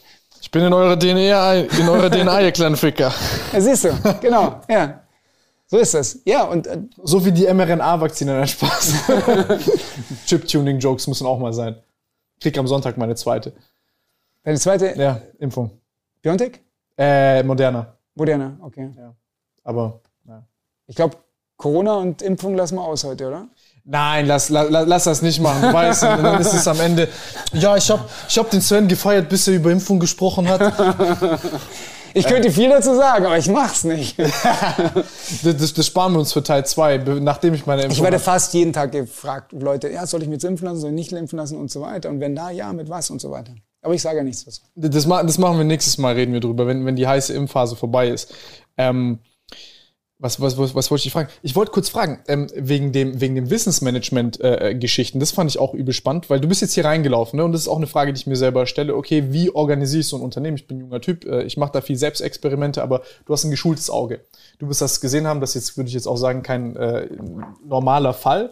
Aber was sind so die Fehler, die Leute da, die, also die du meistens beobachtet hast und was, was sind so konkrete Tipps, die man da so ein bisschen mitnehmen kann zur Verbesserung? Und was hast du jetzt vielleicht konkret an diesem Beispiel jetzt in den zwei Stunden, wo du hier bist oder warst, so vielleicht auch intuitiv mitgenommen? Ja, nur erstmal beim, beim positiven Anfang, das ist ja so, wenn du. diplomatisch gut, ja? Nee, also es ist, es ist tatsächlich so. Also, ähm, wenn du siehst, wo jemand gut wird, wie ist es meistens? Du hast ja zwei Faktoren, die das bestimmen. A, du hast möglichst viel Zeit, es zu machen und B, du machst es richtig. So, Nummer eins ist schon mal, ich meine, du hast mit 20 angefangen. Wer gründet mit 20 Unternehmen, oder? 20 hast du mindestens angefangen. Äh, 19 sogar. Hier. Genau, 19 hier und hier mit 19, ja. Ja, also du machst jetzt quasi sieben Jahre, äh, oder? Machst du die, das, bist du Unternehmer. So. Das heißt, wann werden die meisten gründen die Unternehmen? Vielleicht mal mit 30, oder? Vielleicht denkt man sich mit 40 drüber nach. Aber das ist ja schon ungewöhnlich, so sozusagen selbstständig zu sein. Ja, weil jetzt auch bin da reingestolpert. Ja, aber, ja, das heißt ja, und das, wenn, wenn du jetzt, wenn du siehst, wenn du zum Beispiel Golf oder irgendjemand anguckt, ist ja genau das Talent. Wie oft machst du es? Und dann fängt halt ein Tiger Woods mit, ich weiß nicht, wie hat er angefangen, ich habe es nicht gelesen, drei Jahren wahrscheinlich oder so. Und dann halt mit dem Vater zusammen und den ganzen Tag halt Vollgas. Das heißt, ähm, erstmal ist es die Zeit, wie viel du machst. So. Dann gibt's natürlich Sprichwort, ähm, ist egal, wie viel du es machst, du kannst auch was 32 Jahre falsch machen. Ja? Also das heißt, so, ähm, so das Nummer eins. Also seit, bei dir jetzt super früh angefangen zu haben. Also ist eigentlich vollkommen egal. Und ich meine, deine, ich glaube, Zuhörer sind ja auch eher jung, so eher Zielgruppe. Das heißt, da möglichst schnell anzufangen. Und schnell anfangen heißt ja nicht nur radikal, so wie wir das da machen, voll reinstürzen, sondern man kann ja auch was nebenbei machen. Ja? Ähm, und da kann man auch Prinzipien erklären. Du hast ja über, über Krypto, über alle möglichen schon Sachen gehabt, aber wo du Prinzipien haben kannst. Und da geht's halt auch darum, aber es ist wieder eine andere Geschichte, über zum Beispiel passive Einkommensströme und so weiter, das ist wieder ein anderes Thema. Ähm, aber jetzt gezielt zur Führung kann man halt sagen, ähm, und das ist ein bisschen zwiespältig, weil wenn du die ganze Führungsliteratur anguckst, ich habe extrem viel publiziert, extrem viel zu den ganzen Führungssachen gemacht. Ja, über die Realität und wie es wirklich ist. Aber Jein, Widerspruch, Jein kann man auch wieder erklären. Ähm, wenn du sagst, du willst dein Team führen und magst es gut führen, dann gibt's jetzt ähm, verschiedene Führungsstile, die man in der Literatur untersucht hat. Jemand nennt mit Teams und der beste Führungsansatz immer richtig rigoros gemessen.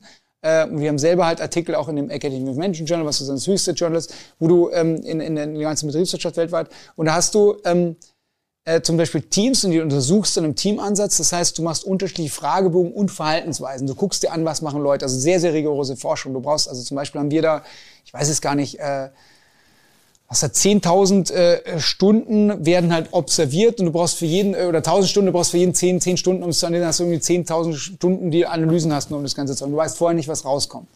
Und ähm, aber was rauskommt, du hast die verschiedenen Führungsstile. Ich sage mal, der eine ist der direktive Führungsstil. Das heißt, du gehst jetzt hin und brüllst deine ganzen Mitarbeiter hier an und zusammen und sagst, die haben jetzt das und das zu machen. Ja? Das wäre die eine Variante. Und die andere Variante, wenn du, äh, wenn du hast eben so ein, ähm, erstmal ähm, eher so, so motivierend, die Leute halt hoch zu motivieren und dem alles zu erklären. Und im Endeffekt ist es, ist es, das nennt man halt Transformational Leadership. Du gibst denen ein Ziel und motivierst sie, wohin zu kommen. Ein Beispiel ist, ähm, wo ähm, die erste, so erste Rakete auf den Mond geflogen ist, sind sie rumgegangen, haben halt so, äh, dann, ich glaube, Camp Canaveral, wo auch immer das war, und haben halt so einen Mitarbeiter gefragt, der hat hier geputzt mit einem Besen, und sagt er, ja, was machen Sie hier? Und dann hat er nicht gesagt, ja, ich reinige hier, sondern er hat gesagt, I'm preparing the mission to the Mars. Ja?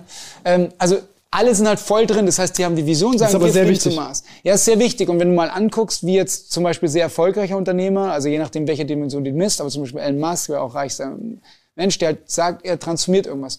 Sowas macht der.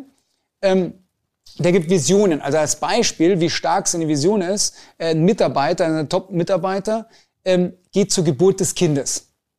Und dann wird er erstmal zusammengeschissen vom Elon Musk, dass er sich doch zu entscheiden, ob er die Welt verändern will, also sprich mit im Weltraum zu expandieren, die Menschheit, oder bei der Geburt seines Kindes, dem, dem sozusagen unwichtigen Teil des Lebens dabei zu sein. Das zeigt halt, natürlich, es ist sein und weiß man ja auch über seine, seine, seine psychischen. Da unterscheiden wir uns dann äh, leider, dann bin ich, vielleicht werde ich nicht so erfolgreich. Nein, das, nee, das, nein, nein, das, nee, nee, nein das, das ist auch nicht die erfolgreiche Dimension. Das ist nur eine Dimension, wie stark seine Vision ist. Ja. Weil wie er es dann da auslebt, ist in dem Fall natürlich nicht erfolgreich, weil natürlich demotiviert er halt die Mitarbeiter. Und Elon Musk muss man dazu sagen, ähm, Elon, äh, äh, Elon Musk hat ja auch eine Form des Autismus, also Asperger-Syndrom. Ähm, und äh, was es ihn eben die ganzen psychischen Sachen halt sehr schwierig macht, aber natürlich eine hohe Intelligenz. Und er hat ja am Anfang auch angefangen und hat tatsächlich ähm, äh, in, in seinen ersten Unternehmen hat er sich nachts, hat er alles umprogrammiert von seinen Programmierern, ganze Nacht dran gesessen und hat gesagt, hier, guck mal, so macht das richtig. Er hat ihn natürlich angepisst, war natürlich scheiße. Ähm, das heißt, so motivierst du ja keine Mitarbeiter, sondern du musst die Mitarbeiter die Fähigkeit, etwas zu tun. So, und dann hast du, wie gesagt, ähm, das Beste ist normalerweise direktive Führungsstil ist natürlich nicht so gut. Der transformationelle Führung ist sehr gut. Der beste ist der Full Range Leadership. Das heißt, du hast das komplette Potenzial. Das heißt, du gehst eigentlich hin und sagst, hängt auch dran, was für ein Job, wenn du Fließbandarbeiter hast und den Fließbandarbeitern jetzt motivierst und sagst, wie toll er ist, bringt es eigentlich relativ wenig, weil die machen halt, zack, ihr Zeug. Und die musst du, du musst halt sehr direktiv führen. Das heißt, äh, geringes Bildungsniveau, direktiv führen, eben Anweisungen die geben, dass du die Anleitung gibst. Bei Forschung und Entwicklung oder sehr kreativen Sachen, die du hier hast, ist eher transformationeller Führungsstil, das heißt, die Leute zu motivieren. So, äh, Full Range ist, du kannst sozusagen den ganzen Werkzeugkasten spielen und nützt halt und setzt den ein, wie du es brauchst. Hier halt insbesondere Transformational Leadership. So, und dann musst du dich fragen, was heißt eigentlich Leadership? Und das Beste ist jetzt bei meinen Kindern, wenn die kommen, dann sagen die erstmal, oh, ich will der Chef sein.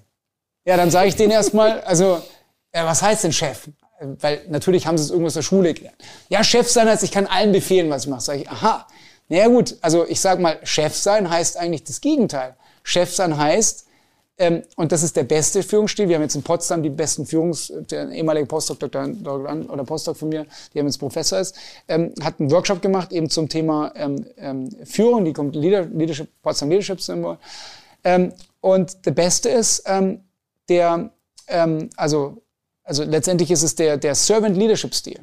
Also du bist sozusagen ein Diener für deine Mitarbeiter, weil was, weil du kannst ja selber als Führungskraft hast du nur eine Aufgabe, die ganzen Mitarbeiter, du hast das Potenzial zu entfalten, dass die möglichst viel leisten. Und wie können die leisten? Indem du denen dienst. Und da ist es auch so, dass du nicht alles über den Kamm scherst, sondern du musst halt sehen, wie wird der motiviert. Der eine ist leistungsorientiert, der andere will dazugehören, der andere irgendwie, also äh, ist machtorientiert, jeder will ja was anderes haben. Das heißt, wenn du die Menschen erkennst und desto besser du erkennst, deswegen auch so ein bisschen die Weisheit, desto besser kannst du so die Menschen führen. Weil du ja das gibst, was die wirklich benötigen. Der eine braucht Zuspruch, der eine braucht Lob, der eine braucht Geld, der andere braucht Macht. Also immer so die Sachen, die er benötigt. So, und dann erkennst du das aber im Sinne eben altruistisch zu sein ähm, und, äh, ja, und eben zu dienen, das Potenzial zu entfalten. So, und dann gucken mich natürlich die Kinder und sagen, ja, das ist ja scheiße.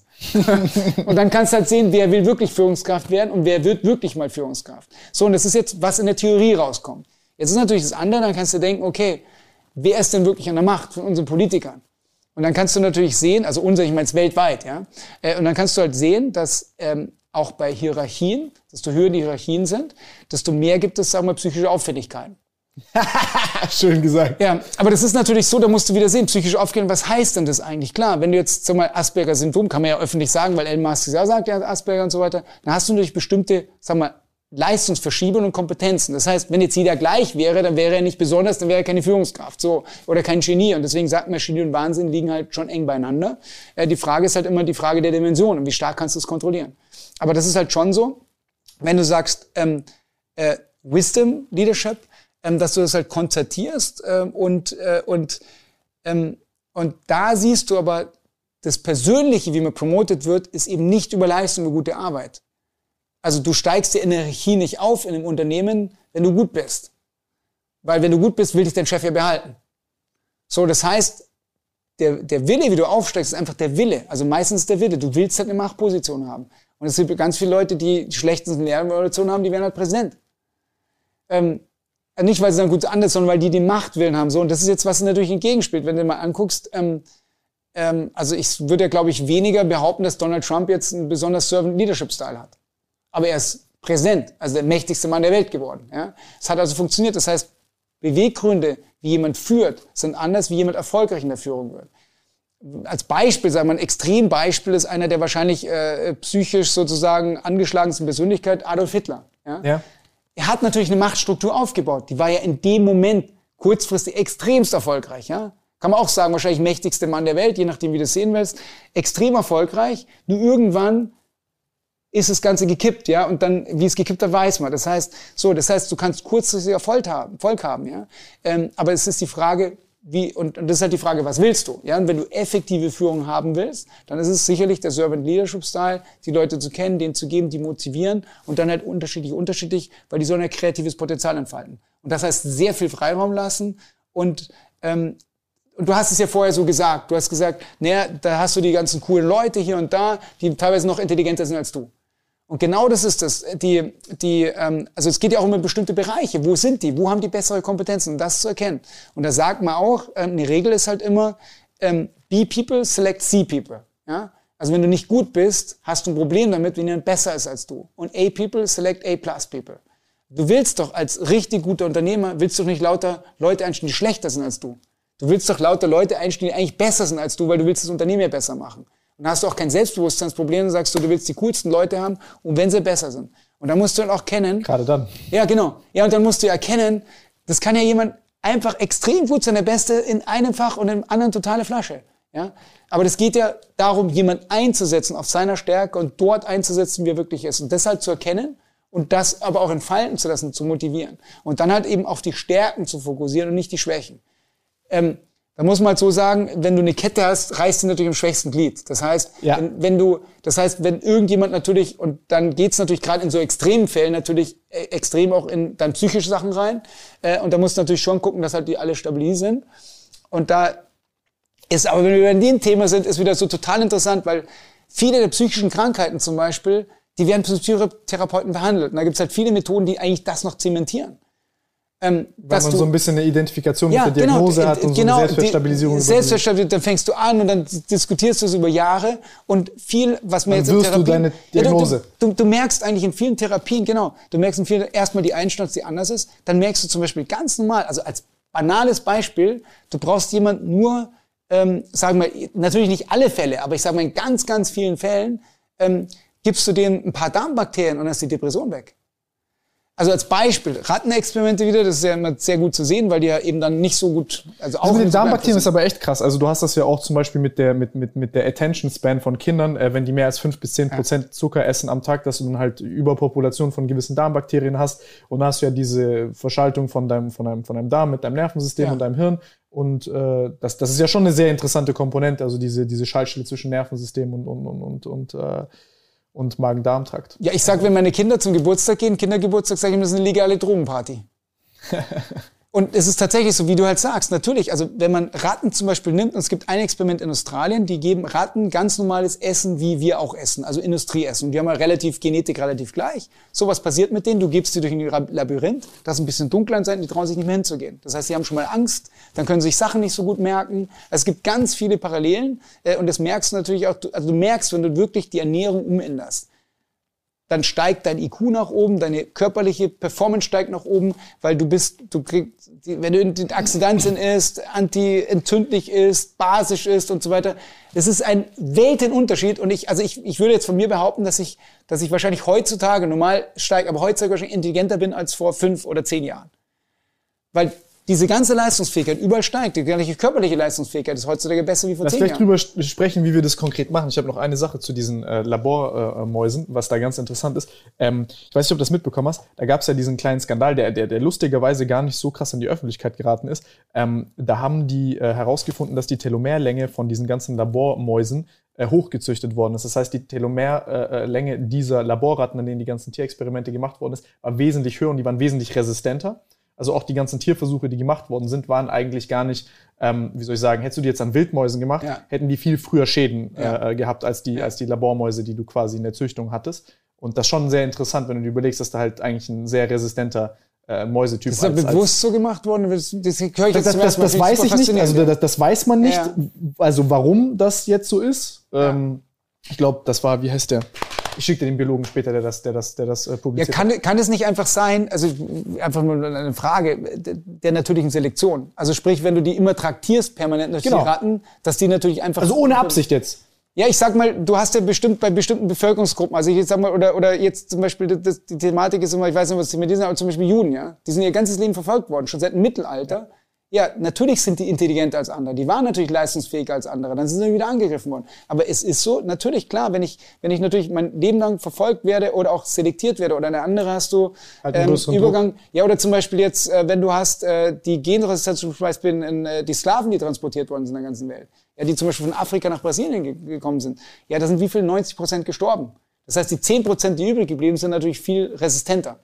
Und so kann ich mir schon vorstellen, dass das eben auch so eine natürliche Selektion ist. ist. Aber das ist halt nur, nur komplett jetzt, ohne jetzt Wissenschaft, aber nur als Gedankenexperiment. Ja, das ist interessant. Also allein, allein eine Hypothese, die es wert wäre, das halt zu überprüfen mal. Ja, oder, oder also warum, warum das so ist, ist, ist, äh, ist, also ich will da gar keine, ich will da gar keine Verschwörungstheorie aufmachen oder so, aber es ist halt sehr interessant, wenn du dir überlegst, ja. dass, dass, äh, dass die Effekte halt eigentlich wahrscheinlich auf, auf Naturtypen noch wesentlich stärker sind und wir eigentlich viel resistentere ähm, ähm, ähm Modellorganismen haben, als sie eigentlich in der Natur vorkommen. Ja, das, das, gut. Schon mein Fuck. Nein, ich, ja, ich, ja, aber ich, da, da, das ist ja auch immer noch so ein Ding. Ähm, also theoretisch ist die Natur ja immer relativ perfekt gemacht, weil sich ja was über Millionen von Jahren oder noch länger evolutionsbiologisch halt hergeleitet hat. Das heißt, und das ist ja das immer, was alle sagen, zur Performance, zur Gesundheit und so weiter. Jetzt mache ich irgendwas total Tolles, habe da irgendwie Laborexperimente, wo ich halt ein paar Parameter rausziehe, sage, das verbessert's. Klar verbessert es das, aber wenn ich das nehme, habe ich ein hohes Risiko, mich eher zu schäden als zu nutzen. Deswegen bin ich immer so dran, dass ich sage, erstmal natürlich, aber natürlich sinnvoll zu machen, weil in der Natur als Beispiel wieder. Weil da diese Multidimensionalität schon natürlich drin ist und ich nicht alles auf einen Faktor lade. Ja, also, also beispielsweise leben halt Zootiere länger als Tiere in der Wildnis. Aber das sind ja. Zootiere sind trotzdem nicht so robust, nicht so gesund wie Echt? in der leben, Wildnis. Die leben also bei, bei so ja. bei so bei so Seeorgan, also bei zum Beispiel so so so Fischen und so, die die sterben ja viel früher in Gefangenschaft. Ja, das ist wieder was anderes. Also ja, Moment, das kommt drauf an. Äh, jetzt wie? Also das muss jetzt wieder sehen. Also da gibt's ja verschiedene Einflussfaktoren. Also Nummer eins ist, wenn du eine natürliche Tiere fängst und dann äh, im Biologischen, dann sterben die halt auch früher. Dann gibt's halt welche, die sind sensibler, du kannst du gar nicht züchten, die kannst du nur in der freien Wildbahn leben. Aber in der Regel ist es so, jetzt nicht mal bei so, so, so normalen Tieren wie jetzt ein Löwen oder, oder irgendwas, ähm, Bären oder so, dann leben die in der Regel länger. Warum? Weil die ja regelmäßig irgendwie äh, gepampert werden, die haben keine Verletzungen und in der Natur hast, bist du zwar robuster, verletzt dich einmal, dann, dann, dann, dann bist du halt tot. Ja? Und so ist es genauso bei uns. Wir sind jetzt, wir werden immer älter also jede Generation wird ja ungefähr ähm, so ungefähr 7,5 Jahre älter als die vorhergehende Generation. Das geht seit dem 18. Jahrhundert so. Ähm, und das liegt aber daran, wenn du halt einmal im Blinddarm operiert wirst, ja, mit, mit 18 und dann lebst halt noch 70 Jahre weiter, dann geht es halt in die Statistik ein. Aber das heißt ja nicht, dass wir gesünder sind. Im Gegenteil, in der letzten Lebensphase kommen ja viel mehr der Verschleiß zutage, wie zum Beispiel Demenz und andere Abbauprozesse, weil wir überhaupt zu alt werden. So wie halt Zähne ausfallen und so weiter. Ist aber auch nicht unbedingt genetisch determiniert, teilweise. Äh, aber das hat halt auch Verhalten. Also zum Beispiel mein Vater ist 76 hat noch alle Zähne. Ja, warum? Weil er einfach weiß, okay, äh, Zucker möglichst vermeiden und halt Zähne putzen und was ich Mund ausspülen, was gegessen. Also sind ganz viele Sachen, Kräuter zu essen, die basisch sind. Ähm, also das ist einfach sehr viel Wissen, äh, was du da transportierst. Und über dieses Wissen hat natürlich dann auch immer ja die Konsequenzen halt, wenn wir Verhaltensweisen. Wenn wir jetzt mal hier reingucken, und schauen, was jetzt der, der Zuschauer konkret mitnehmen soll, damit er wirklich auch sich jung hält. Ich habe ja auch deinen Test gemacht, lustigerweise. Ich weiß nicht, ob Luki dir den geschickt hat. Nein. Na, hat er nicht? Ich habe den hier. Also ich habe den, ich habe die PDF, ich habe den gestern Nacht gemacht. Und was kam raus bei dir? Ich weiß nicht, ich glaube zwei oder drei Jahre weniger, als ich irgendwie sein sollte. Also Sven Völpel ähm, slash Alterstest, da bist du also dein kalendarisches Alter ist ja 26 und du bist genau. 22 ist dein biologisches Alter. Das wäre überraschend.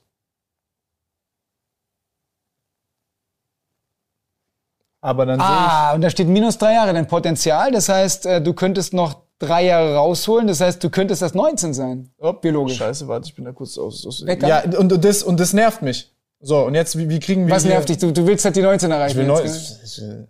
Ja, 15. ja, siehst du, ja, dann müssen wir weiter scrollen halt. Und dann finden wir gleich heraus. Geht doch, weil hast du wahrscheinlich noch nicht gelesen gestern Nacht, gell? Äh, ich habe es gelesen, aber ich, ich nee, ich habe es nicht, ich hab's nicht gelesen. Ich habe es ich nur kurz grob angeguckt, weil ich äh, ja gut, es war, ja, war, überfallmäßig sozusagen unser unser. Äh, nee, nee, ich habe es gestern gemacht, aber ich wollte nicht. Äh, äh, wenn ich verstehst du, wenn ich das erste Mal durchgehe, ist viel interessanter vor Kamera, weißt du? Weil dann muss ah, deswegen hast du nicht. Ja, okay, dann können wir ja gleich mal. Okay, darf ich dir sagen, ja? Ja, natürlich. Gut. Ich habe meinen Persönlichkeitstest, mein Big Five online. Ja gut, ich weiß ja nicht, ob du ein Buch mit sieben Siegeln bist, weißt du? Nein, um Gottes Willen. Also ich bin. Also, das hätte ich jetzt sofort sagen können. Ernährung ist ja logisch, sehr gut, ja? Ja. Atmung? Danke an meine okay, Mutter. Atmung gut. Das heißt, wieso deine Mutter? Was hat deine Mutter? Ja, die äh, sorgt dafür, dass ich gut esse. Ja? ja. Und die hat aber schon wahrscheinlich selbst gesund gegessen, weil das prägt ja schon, wie deine Mutter sozusagen. Wir sind da beide sehr gesund, also schon immer gewesen. Also die ist da. Ja, aber die, die prägt doch da Stuff und dann macht die sehr immer 1000 Kilo Früchte am Tag und, ja. und Gemüse und also all das, was. Ja, genau. Dann ist halt gute Gewohnheit, Selbstverstärker und dann kennst du es irgendwann nicht mehr anders. So, gut. Und verachtungsvolle Blicke, wenn man dann mal was Schlechtes essen will und dann will man seine Mutter nicht enttäuschen. Atmung, gut. Ähm, der Test war, wie lange hast du atmen müssen? Das war 60 Sekunden, dann habe ich äh, ungefähr gezählt. Ich glaube, drei, vier Mal halt geatmet, also eingeatmet und ausgeatmet. Nee, dann hättest du wahrscheinlich, wenn du drei, vier Mal nur hättest, dann müsstest du eigentlich bestimmt sehr gut haben. Echt? Ja, du hast bestimmt häufiger geatmet oder hast falsch angekreuzt. Das weiß ich nicht. Also ich, ich weiß, dass ich gezählt habe und ich war irgendwo bei drei oder vier Mal. Ja, also auf jeden Fall ist es so bei Das ist halt durchs. Meditieren so. Das ist je nachdem, wenn ich jetzt, wenn ich, ich bin auch so ein Typ, ich kriege gern Panikattacken, dann hyperventiliere ich. Ähm, Warum? Warum ich Panik hatte? Ich bin, ähm, ich glaube, ich bin sehr, ich bin so ein sensibler Typ, was Dinge angeht. Also ich bin generell so ein äh, sehr leicht suggestiv, krieg schnell Bilder im Kopf und ich krieg auch sehr schnell so Bodily Sensations mit. Und dann, wenn ich die halt negativ, also negativ frame, dann kriege ich halt äh, unbewusst Panik und Stress internalisiere ich halt auch schnell somatisch. Und dann. Das ist ja auch interessant. Und dann ist, aber ich weiß es Das, halt, wird, ich das würde jetzt schon wieder früher- zwei Stunden Film darauf ja, eingehen. ist würden, interessant. Nee, und, dann, Ja. und dann hyperventiliere ich halt, ohne dass ich es merke. Wenn ich halt nicht achtsam bin, also wenn ich zum Beispiel jetzt mal nicht meditiere oder so. Ja. Und äh, dann halt durch Hyperventilieren kriegst du, also ich hatte auch schon so respiratorische Alkalosen und so Arme, Beine taub und Du so. hast gerade, hast du gemerkt, was du, hast du Body Awareness gehabt bei dir gerade? Ja, du hast gemerkt, du hast so hoch geatmet Ja, ja. und eben nicht Hohl. hier, also, ja, wo du, wo du davon redest. Ja, ja, So, so und nicht eben, in den Bauch. genau. Ja, und das hast du wahrscheinlich beschrieben mit Bauchatmung. Und das ist nämlich auch eine Frage, wie du atmest, Bauchatmung und so, so. Also die gute Atmung ist sozusagen tatsächlich in den Bauch zu atmen, beziehungsweise alles zu atmen. Also eigentlich, also richtig, also es ist so, wenn wir beim Atmen sind, ähm, äh, kranke Menschen atmen so 25 Mal und mehr. Wir atmen durchschnittlich so zwischen 10 und 18 Mal pro Minute. Ähm, Hochleistungssportler zwischen 6 und 8 pro Minute und Yogis 2 bis 3 Mal pro Minute. So. Das heißt, desto langsamer du atmest, desto langsamer der Stoffwechsel, ähm, desto älter wirst du, weil wenn du Sauerstoff einatmest, passiert das, wenn du einen Apfel aufschneidest, der oxidiert. Der wird braun und genau das ist ja, genau. Das heißt Stoffwechselprozesse, das heißt, du gibst ja bei jedem Stoffwechsel gibt's Schädigung. Desto länger Stoffwechsel, desto besser ist es. So. Das ist ein bisschen Zwiespalt, weil wenn du Sport machst, erhöhst du ja die Frequenz.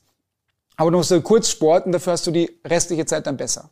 Deswegen ist es so ein bisschen Trade-off. Diese Optimumsgeschichte Genau. immer. Aber du merkst halt, wenn du dann weniger atmest, wirst du extrem leistungsfähig. Gibt es irgendwie, wenn du irgendwie, keine Ahnung, irgendwie irgendwelche Reports, Galileo oder irgendwas anguckst, wo sie einen Reporter einfach nehmen und jemand lässt den langsam atmen, kann plötzlich der Reporter 37 äh, Liegestützen machen und einen Klimmzug, den er normal nicht kann und so weiter. Das ist ziemlich krass. Es ist ein verrückter Effekt, wenn man jetzt einmal nur darauf achtet, wie man atmet und kurz nur sich auf seinen Atem konzentriert. Das mache ich gerne beim Meditieren halt immer. Und dann merkst du auf einmal, alles ist langsamer. Also ich, ich habe zum Beispiel äh, das auch, wo ich das, die Studien gehört habe, das war relativ kurzfristig vom Buch noch reingenommen. Ich sagte, okay, sieben Minuten, was Atmen und so weiter.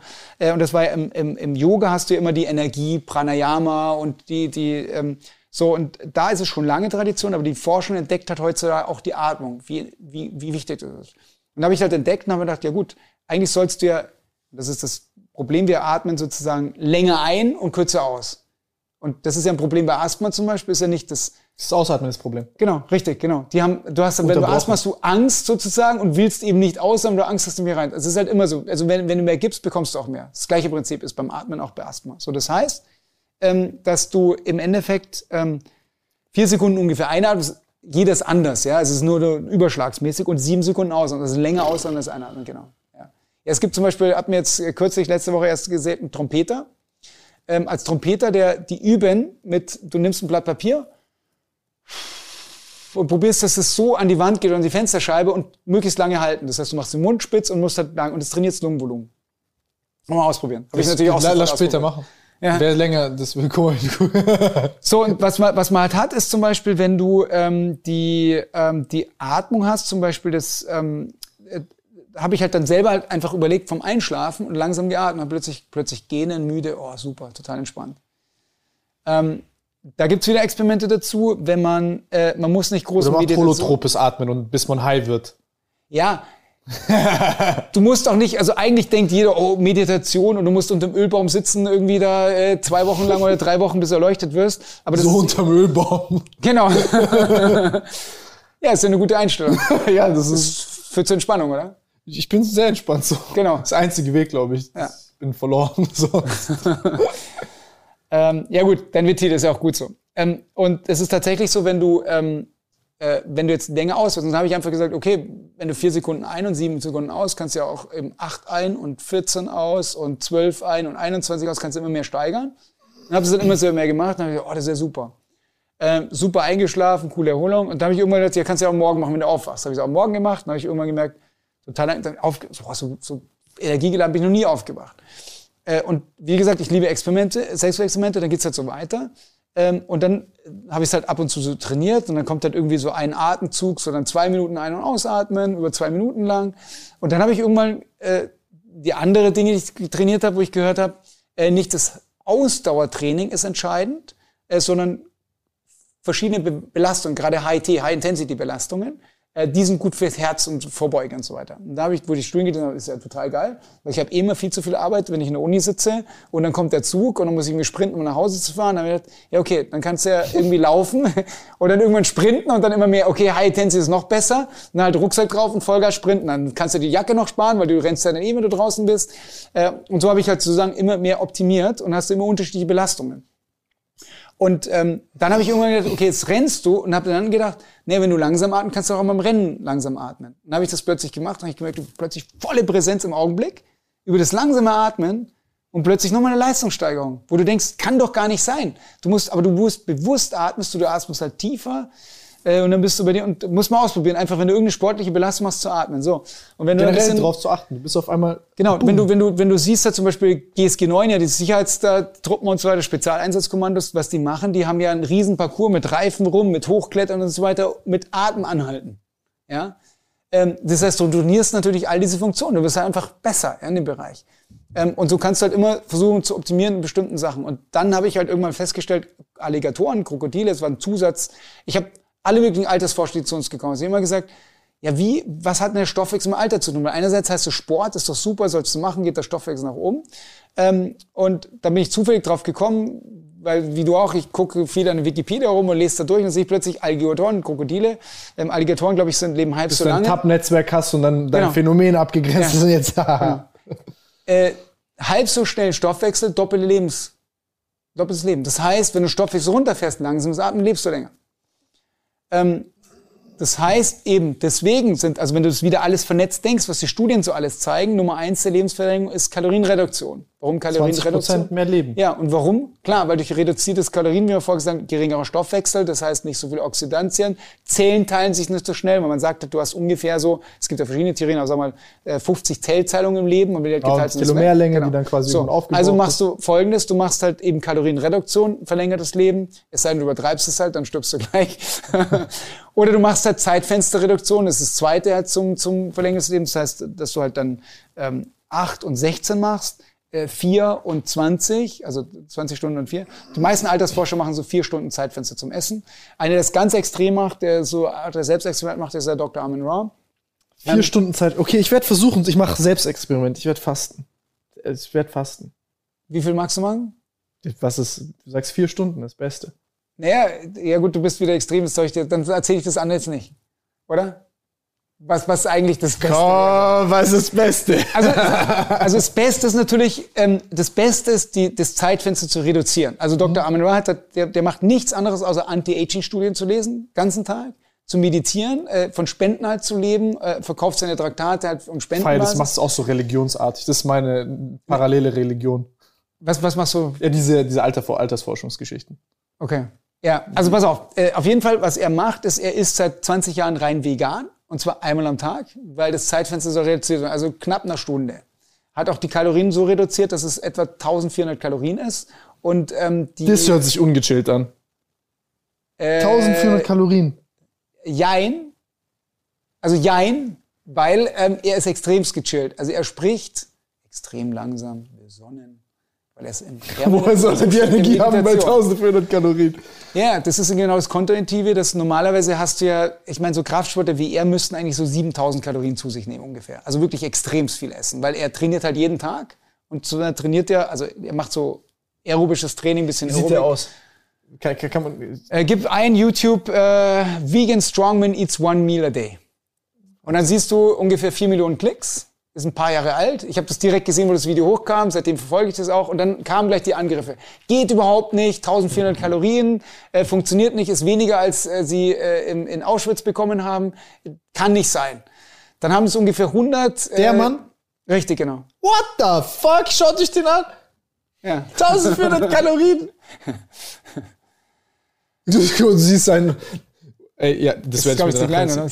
Ja, aber auf jeden Fall ist es, ähm, ist es tatsächlich so, ähm, und das haben dann welche, also 100 ungefähr nachgemacht live. Und die haben alle gesagt, geht nicht. Ja? Ähm, und es ist aber so, wie ich halt vorher beschrieben habe, die menschlichen Wachstumshormone geht zu 2000 Prozent gehen dann nach oben. Also Zellregeneration, also auch Muskelwachstum. Weil die bilden sich ja im Schlaf, denen ist sehr wichtig, viel zu schlafen. Also glücklich, dass du sieben bis acht Stunden schläfst. Kann ich aber zum Schlaf kann ich auch noch was erzählen, äh, wie man es reduzieren kann. weniger, aber Ja, äh, und zwar ist es tatsächlich so, dass man das, äh, dass die Wachstumszone steigern und in der Früh essen die meisten und dann sind die Wachstumszone weg, weil die bilden sich in der Nacht. Wenn du aber nichts isst, steigern die sich weiter und weiter und weiter. So, deswegen er wie gesagt optimiert eben alles in dem Bereich. Das heißt einmal am Tag essen mit seiner Frau zusammen seit 20 Jahren rein vegan. Und davor halt noch richtig Krafttraining. Da trainiert auch jeden Tag alle Muskelgruppen, weil du hast eine extrem starke Regeneration. Da macht er kein Split-Training. Glaube ich zumindest, das habe ich noch nicht genau so rausgefunden. Ähm, und er macht halt eben Deadlift halt mit 82,5 Kilogramm, hat dann einen Weltrekord aufgestellt mit äh, 305 Kilogramm, ähm, also Deadlift eben zu heben. Das ist halt rein Raw halt. ohne irgendwas, genau, raw. Ja. what the fuck? Und ähm, so, und das mit diesem Kaloriendefizit. Ja? Er spricht wie, also eigentlich wie Wissenschaftler schreiben, Artikel schreiben und du denkst, das ist Spock. Ähm, allen, den ich jetzt sozusagen da mal weitergeleitet haben, sagen, okay, äh, keiner hat sich mit der Lektüre auseinandergesetzt, weil er A, natürlich alles natürlich wissenschaftlich aufschreibt und ich glaube, also er ist nicht ganz normal. Also ich denke mal, Narzissmus, Autismus, kommen so ein paar Sachen zusammen. Ähm, er sagt aber, äh, deswegen ist seine Homepage ist mit Elite, ähm, Elite Sports und so weiter, Arm Elite Sports, dort kommt glaube. Ähm, auf jeden Fall sagt er, das ist eine hohe Disziplin es können halt kaum Leute, nur welche wie er und ein paar andere, so seine, seine Disciples, die ihm befolgen. Ja, aber äh, kann das so sein, dass er einfach nicht ehrlich ist? Wenn du sagst, Nein, halte ich, nein, nein, deswegen, das haben 100 nachgemacht und das ist so, also das zeigt auch die, ob jetzt 1000 findet, ich weiß es nicht, aber ich, ich, ich glaube, dass er ehrlich ist. Also ich glaub, er würde es nicht, also das ist meine persönliche Meinung, ich habe es nicht experimentell nachgemacht und so weiter. Ich irgendjemand, weiß- der das guckt, der soll das, der soll das untersuchen, bitte. Was passiert Genau. im Stoffwechsel? Wie verändert der sich qualitativ, dass, dass, dass das möglich ist? Ja, das ist eben genau das. äh, Und also ich weiß, es gibt auch einen anderen Spiegel-Bestseller, das äh, äh, Galina Svetnikova, die war Astronautin, also die heißt ja äh, Kosmonautin in, in der Sowjetunion ehemaligen und die war dafür abgestellt zu gucken, wie Leute, die äh, eben Astronauten halt funktioniert im Weltraum und hat genau das untersucht und hat herausgefunden als Medizinerin, dass man eigentlich von 400 bis 500 Kalorien am Tag leben kann. Spiegel-Bestseller, wie gesagt. Ähm, sie sagt, man kann irgendwie 150 Jahre alt werden. Sie selbst ist mit 94 gestorben, auch an Krebs, ähm, was eigentlich verhindert werden sollte. Aber ich meine, das ist ja auch nicht schlecht, weil 94 ist ja zumindest höher als der Durchschnitt. Und sie hat tatsächlich so wenig gemacht, hat so ein paar Sachen wie mentale Einstellung, Bewegung, Atmung hat sie auch gehabt. Aber sie hat extrem viele Experimente durchgeführt äh, und um eben von der Weltraumforschung gefördert halt damals. Ähm, und was sie gemacht hat, nur als Beispiele zu nennen, und die hat das wirklich nach, die war zum Beispiel über 70, hat eigentlich totgesagte Metastasen, Diabetes und so weiter genommen, hat sie in ihre Lehre eingeweist mit Atmung und so weiter. Und dann haben die mit einem Wüstenmarsch gemacht. Ich weiß nicht mehr genau, wie es war, aber es war so ungefähr äh, in der Wüste, ähm, ich glaube, über 50 Kilometer Wüstenmarsch und man musste bestimmte Zeit ankommen und das war halt statt mit 18 Litern Wasser, die du am Tag brauchst, mit nur eineinhalb Litern Wasser. Also extremste Bedingungen und die haben es alle geschafft.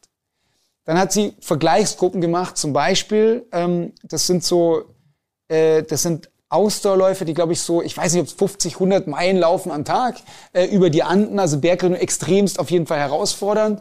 Oder ich weiß nicht, wie auf jeden Fall hat sie die in zwei Gruppen eingeteilt, die normalen und hat die anderen mitlaufen lassen. Die normalen haben die normale Kost gehabt und die haben, ich weiß nicht was gegessen, also ein paar tausend Kalorien halt auch, also so das, das was halt alle so essen und haben alle danach oder die meisten überwiegend haben halt abgenommen.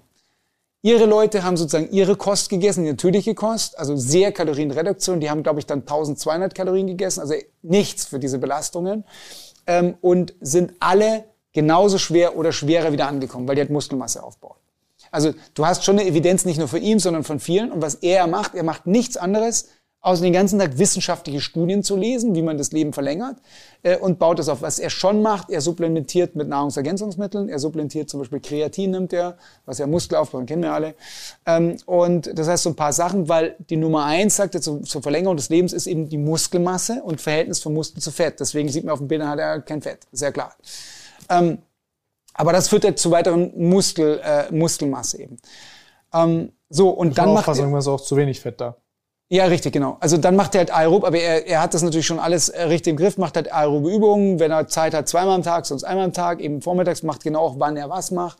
Forschung über Chronobiologie, wann du genau was machst, wann du trainierst, wie die um Growth-Hormons geht. Also wird halt alles optimiert. Er ist eine Stunde vor dem Schlafen gehen zum Beispiel, und wird das halt anfordert, aber absorbiert im Schlaf. Das heißt, er ist nicht müde, er kann die Zeit nutzen.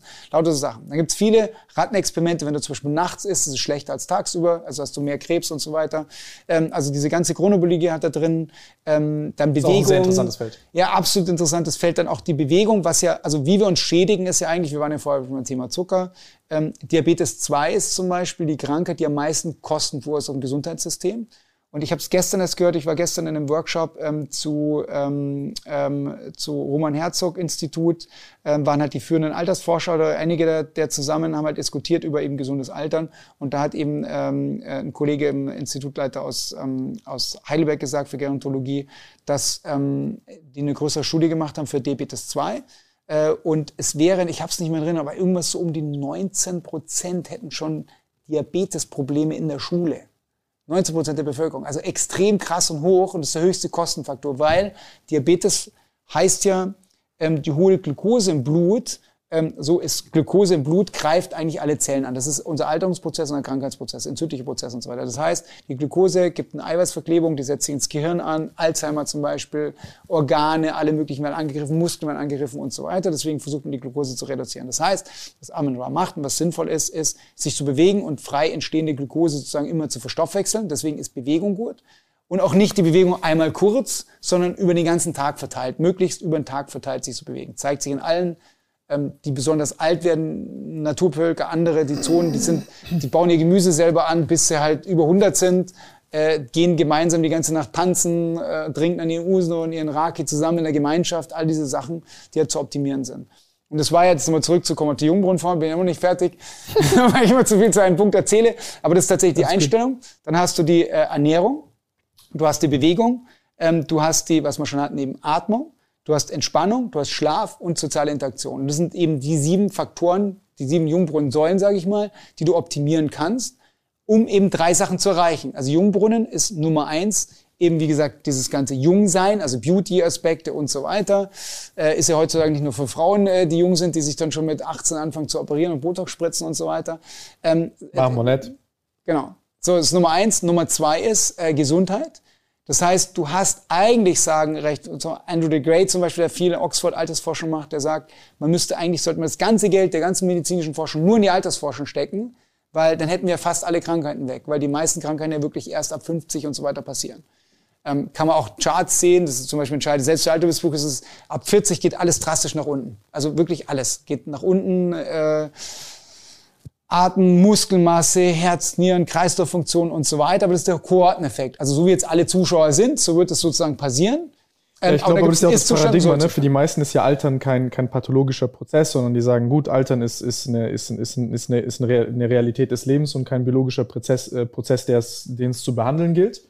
Und ich glaube, das ist auch wieder so eine Sache zu sagen, ey, es gibt auch Organismen, die können sich selbst verjüngen und man könnte auch dazu forschen noch mehr und weil man könnte ja, das, das, das, auch noch besser das ist, die, das ist die Frage. Ich, äh, es ist ja so, eben genetisch, sagen wir mal so, ist ja viel Spielraum drin und die Frage, mit der sich ja viele beschäftigen, die größten Investitionen momentan äh, im Silicon Valley von Google gehen ja tatsächlich in die Google-Tochter Calico. Mhm. Äh, Calico ähm, ist eine, ich glaube, hundertprozentige Tochter von Google. Äh, es investieren ganz viele ähm, also Transhumanismus, viele Milliardäre, die selber alt werden wollen, irgendwelche kranken Leute haben. Google hat ja, glaube ich, gesagt, bis 2050 schaffen sie Krebs ab. Ähm, also so immer Ziele und die haben eigentlich meistens ihre Ziele erreicht. Das ist schon alles, sagen wir jetzt nicht unrealistisch. Ist auch Ray Kurzweil, der so ein ganz interessanter Spinner ist, der immer genau. solche Prognosen da aufstellt. Genau, Kurzweil ist Chefforscher äh, von, äh, von Google, sage ich jetzt mal so kurz gefasst. Und der sagt ja, dass man 2040 ist sozusagen, wo man unsterblich werden kann, weil eben so viel Wissen generiert wird. Und äh, ähm, also Calico arbeitet ja an Eternal Life, also unendliches Leben. Ähm, und die glauben da fest dran, weil man halt dann alle Krankheiten beseitigen kann. Ähm, es wird zu einer radikalen Lebensverlängerung kommen, da bin ich fest davon überzeugt. Zu unserer Lebzeit. Zu unserer Lebzeit, also wie schon gesagt, es war ja in jeder Werde Generation... Werde ich 10.000 Jahre alt, Sven? Ähm, sagen wir, die Wahrscheinlichkeit ist nicht so hoch, würde ich mal sagen. ja, Obwohl ich ja sehr positiv denken bin, aber da muss ich leider enttäuschen. Es ist aber nicht unmöglich, ja. Du kannst natürlich 10.000 Jahre alt werden, theoretisch, ja. Und auch praktisch. Äh, und Wenn ich einmal im Jahr einen nein, Atemzug mache. Nein, ich sage, ich sage, das liegt jetzt nur an unserem mangelnden Wissen. Also, um Eben, da nicht ja. hinzukommen. Ja, mangelnde Wissen und die Umsetzung, das ist alles. So. Also möglich ist es. Also möglich ist es, und zwar aus mehreren Gründen ist es möglich. Es gibt biologische Lebewesen, die 10.000 Jahre alt werden, also zum Beispiel eine bestimmte Koralle. Es gibt sogar ein Tier, das ist das Bärchentier. Ähm, das ist, glaube ich, ein Einzeller, der gar nicht altert. Er hat kein biologisches Programm, der altert nicht. Ähm, da gab es auch, so viel ich gehört habe, war es so, die haben auf irgendeiner Mondlandung das Bärchentier kam irgendwie nach außen, also komplett Kosmischstrahlung alles ausgesetzt und haben gemerkt, hat plötzlich überlebt. Ja. Das, diese Dinge sind unfassbar genau, resistent. Ja. So, das heißt, es sind eine bestimmte Genprogramme drin. So, jetzt haben wir ja alles genetisch schon entschlüsselt. Das heißt, wir, simpler. Sind, wir wissen schon, ja, natürlich simpler. Genau, darauf will ich nicht zu sprechen kommen, weil du so sagst, nämlich genau, das sind simpler. Äh, und wir sind halt relativ komplex. Also um so zu sein, sind wir eigentlich wahrscheinlich die komplexesten Tiere. Also ich kenne es jetzt nur von der Bewegung her. Also Tiere sage ich ja schon, genau. Äh, sind ja letztendlich. Ähm, aber das ist wieder was anderes und, wir denken ja beide so sehr vernetzt, denke ich mal. Deswegen springen wir auch immer so hin und her und ich hoffe, dass da alle okay sind mit so flüssigen glaub, Kategorien. Das genau, das wird ja auch bei dir, äh, glaube ich, die es hier angucken, sind ja auch. Die sind das gewohnt, die sind das gewohnt. Das alles gut und cool und äh, und inspiriert. Ob die das cool finden, weiß ich. Aber ich find's cool. Ähm, Genau, manchmal verliert man sich dann, wir haben ja gerade gesprochen über die äh, sozusagen die Länge, wie lange man denn leben kann. Ehrlich, 10.000, ähm, genau. 10.000, dann gibt's die Bärchentiere und die Komplexität. Und da springe ich jetzt zum anderen Thema, nämlich was Bewegung ist. Hat man eigentlich nur, nur marginal. Ähm, desto die Intelligenz und Bewegung korreliert. Das heißt, wenn du guckst, äh, primitive Lebewesen haben sehr einfache Bewegungsmuster und wir sind eigentlich, kannst du sagen, fast die komplexesten. Wenn du zum Beispiel unser Schultergelenk ansiehst, ist extrem komplex, gibt's sonst irgendwie nicht. Einzigen, die ich noch kennen würde, sind Kraken, die mir einfallen. Die haben auch dann mehrere Gehirne ähm, und sind, haben ja keine Geschichte, wie wir aufgebaut, weil sie viel zu kurz leben. Ähm, und halt auch nicht wahrscheinlich mit Händen und alles, wie wir aufgebaut haben. Sonst sind die wahrscheinlich vielleicht mit uns sogar gleichgezogen, intelligent oder sogar intelligenter. Aber das ist wieder eine andere Geschichte. Ähm, zumindest ist es wenn wir jedes Mal, wenn wir eine neue Bewegung lernen, dann kriegen wir neue Gehirnzellen, die verknüpft werden. So, das heißt, die vernetzten Bewegungen. Deswegen, was ich mache, ist mal Bewegung im Alltag. Also mein, mein Programm ist der Minus-Fitness, das heißt, ich mache keine Fitness. Also Beispiel wäre, ähm, ich äh, nehme mein Kind und sprinte mit dem Kind ins Kindergarten, jetzt sind sie beide in der Schule, jetzt geht das nicht mehr. Äh, das heißt, zu Zug, zur Straßenbahn, kurz halt zu sprinten. Das heißt, ähm, ich, mach, ich verkürze die Zeit, wo ich den hinbringe, weil ich halt laufe.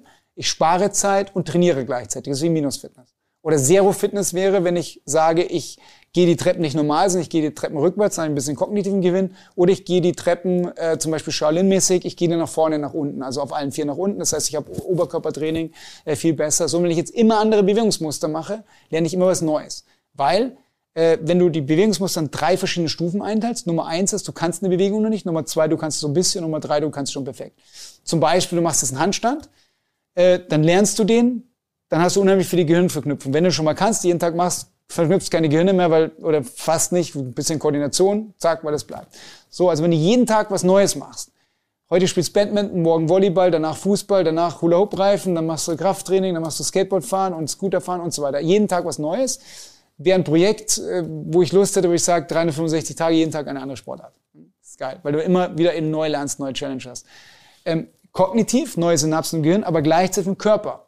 Ja? Also das Schlimmste ist ja sozusagen, die ersten, die abgenutzt werden, nicht die, die gar nichts machen, sondern die Hochleistungssport machen. Die machen halt irgendwie eine Überlastung für irgendein System, kriegen dann, ich sage mal, einen Tennisarm, ja. Da wird halt rechts gespielt, nicht links. Was ich mache, wenn ich Tischtennis spiele, ich versuche immer mit links zu spielen, statt mit rechts. Oder ein Tennisschläger links oder spielen mit rechts, spielen links. Und wenn ich halt Sperr gegen einen stärkeren spiele, dann gut spiele ich halt wieder ein bisschen rechts, wo es geht. Im schwächeren spiele halt sofort links, ja. Ist auch wurscht, ob ich jetzt gewinne, verliere, ist mir völlig egal. Hauptsache, ich versuche, uns zu vernetzen, um halt einseitig nicht also ausgeglichen zu sein. Das heißt, immer alle mit der Gegenseite. So, das heißt, über diese Gehirnverknüpfung halt möglichst viel zu lernen. Und das ist das, viel zu machen heißt halt viel Energie und, und kognitive Verknüpfung. Ähm, so, das ist mal Bewegung. Und jetzt wieder, weil du gesagt hast, wir sind komplexe Wesen, ist es wahrscheinlich viel, viel schwieriger, unser Leben zu verlängern, als von jetzt irgendwie ein Bärchentierchen, ja, was ja eh schon dann lange lebt. Ähm, aber äh, es gibt ein Richtig geiles Experiment. 2021. Quelle habe ich jetzt vergessen. Irgendwo in den USA eine Uni, die haben Folgendes gemacht.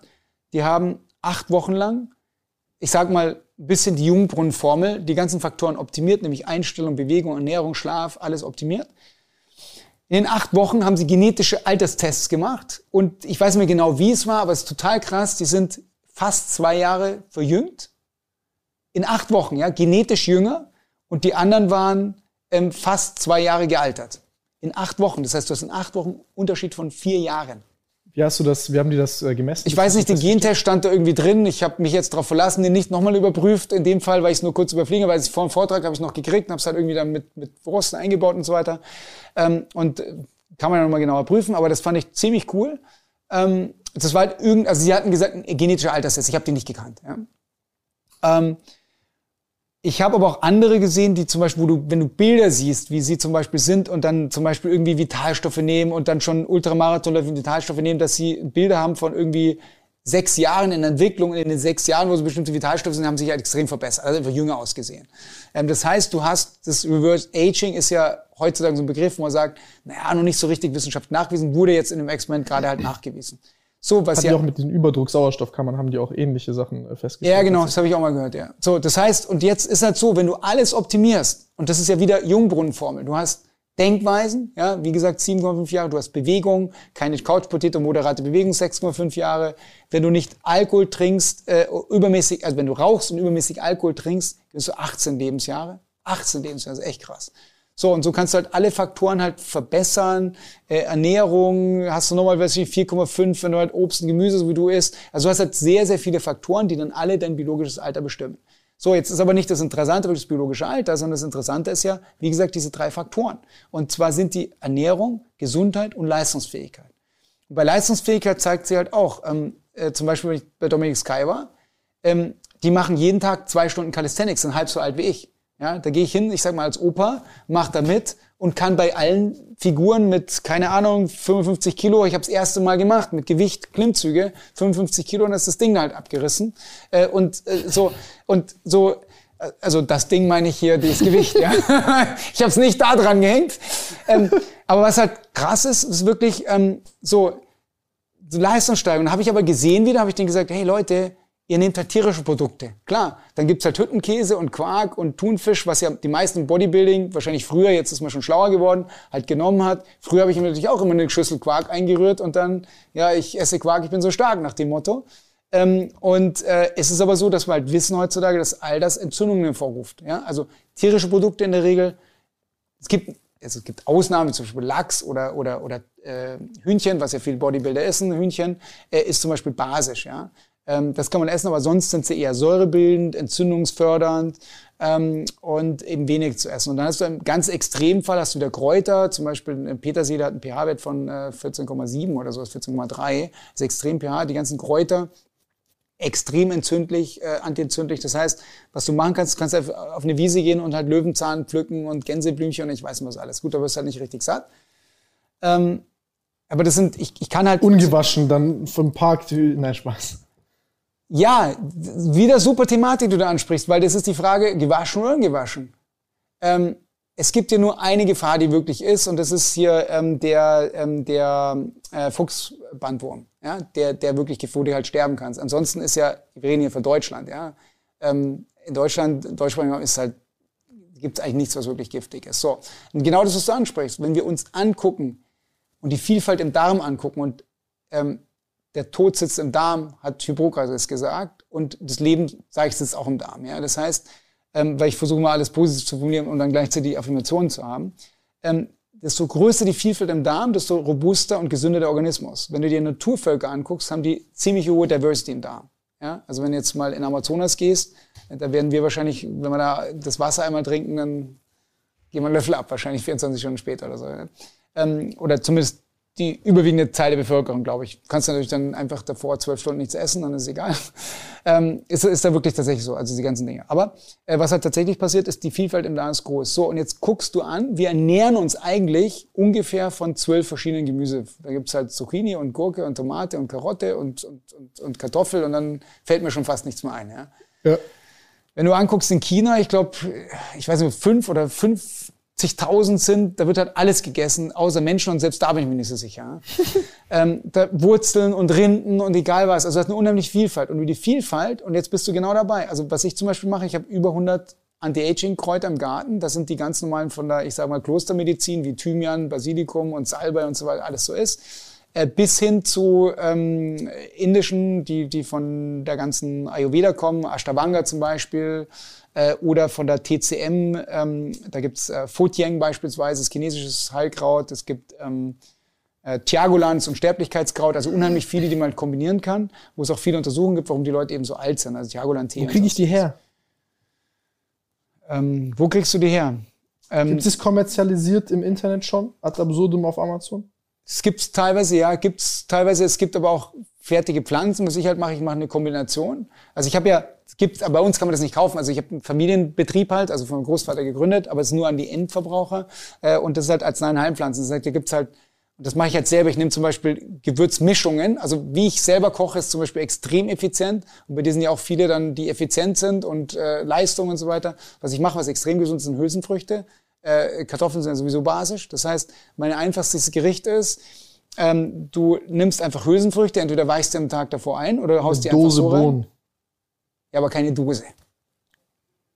Wir reden doch von Effizienz. Ja, ja, genau. Effizienz. Nein, nein, Nein, das ist richtig. Die, die, Dose, äh, die, die Dose Bohnen ist halt aber extrem natürlich dann wieder ungesund, die Lage und so weiter, das ist was anderes. Du nimmst einfach getrocknete Bohnen, haust die über Nacht, eine, die wäscht einmal, haust die in eine Schüssel rein, so, dann machst du nichts anderes, außer dir am nächsten Tag, wann auch immer du isst.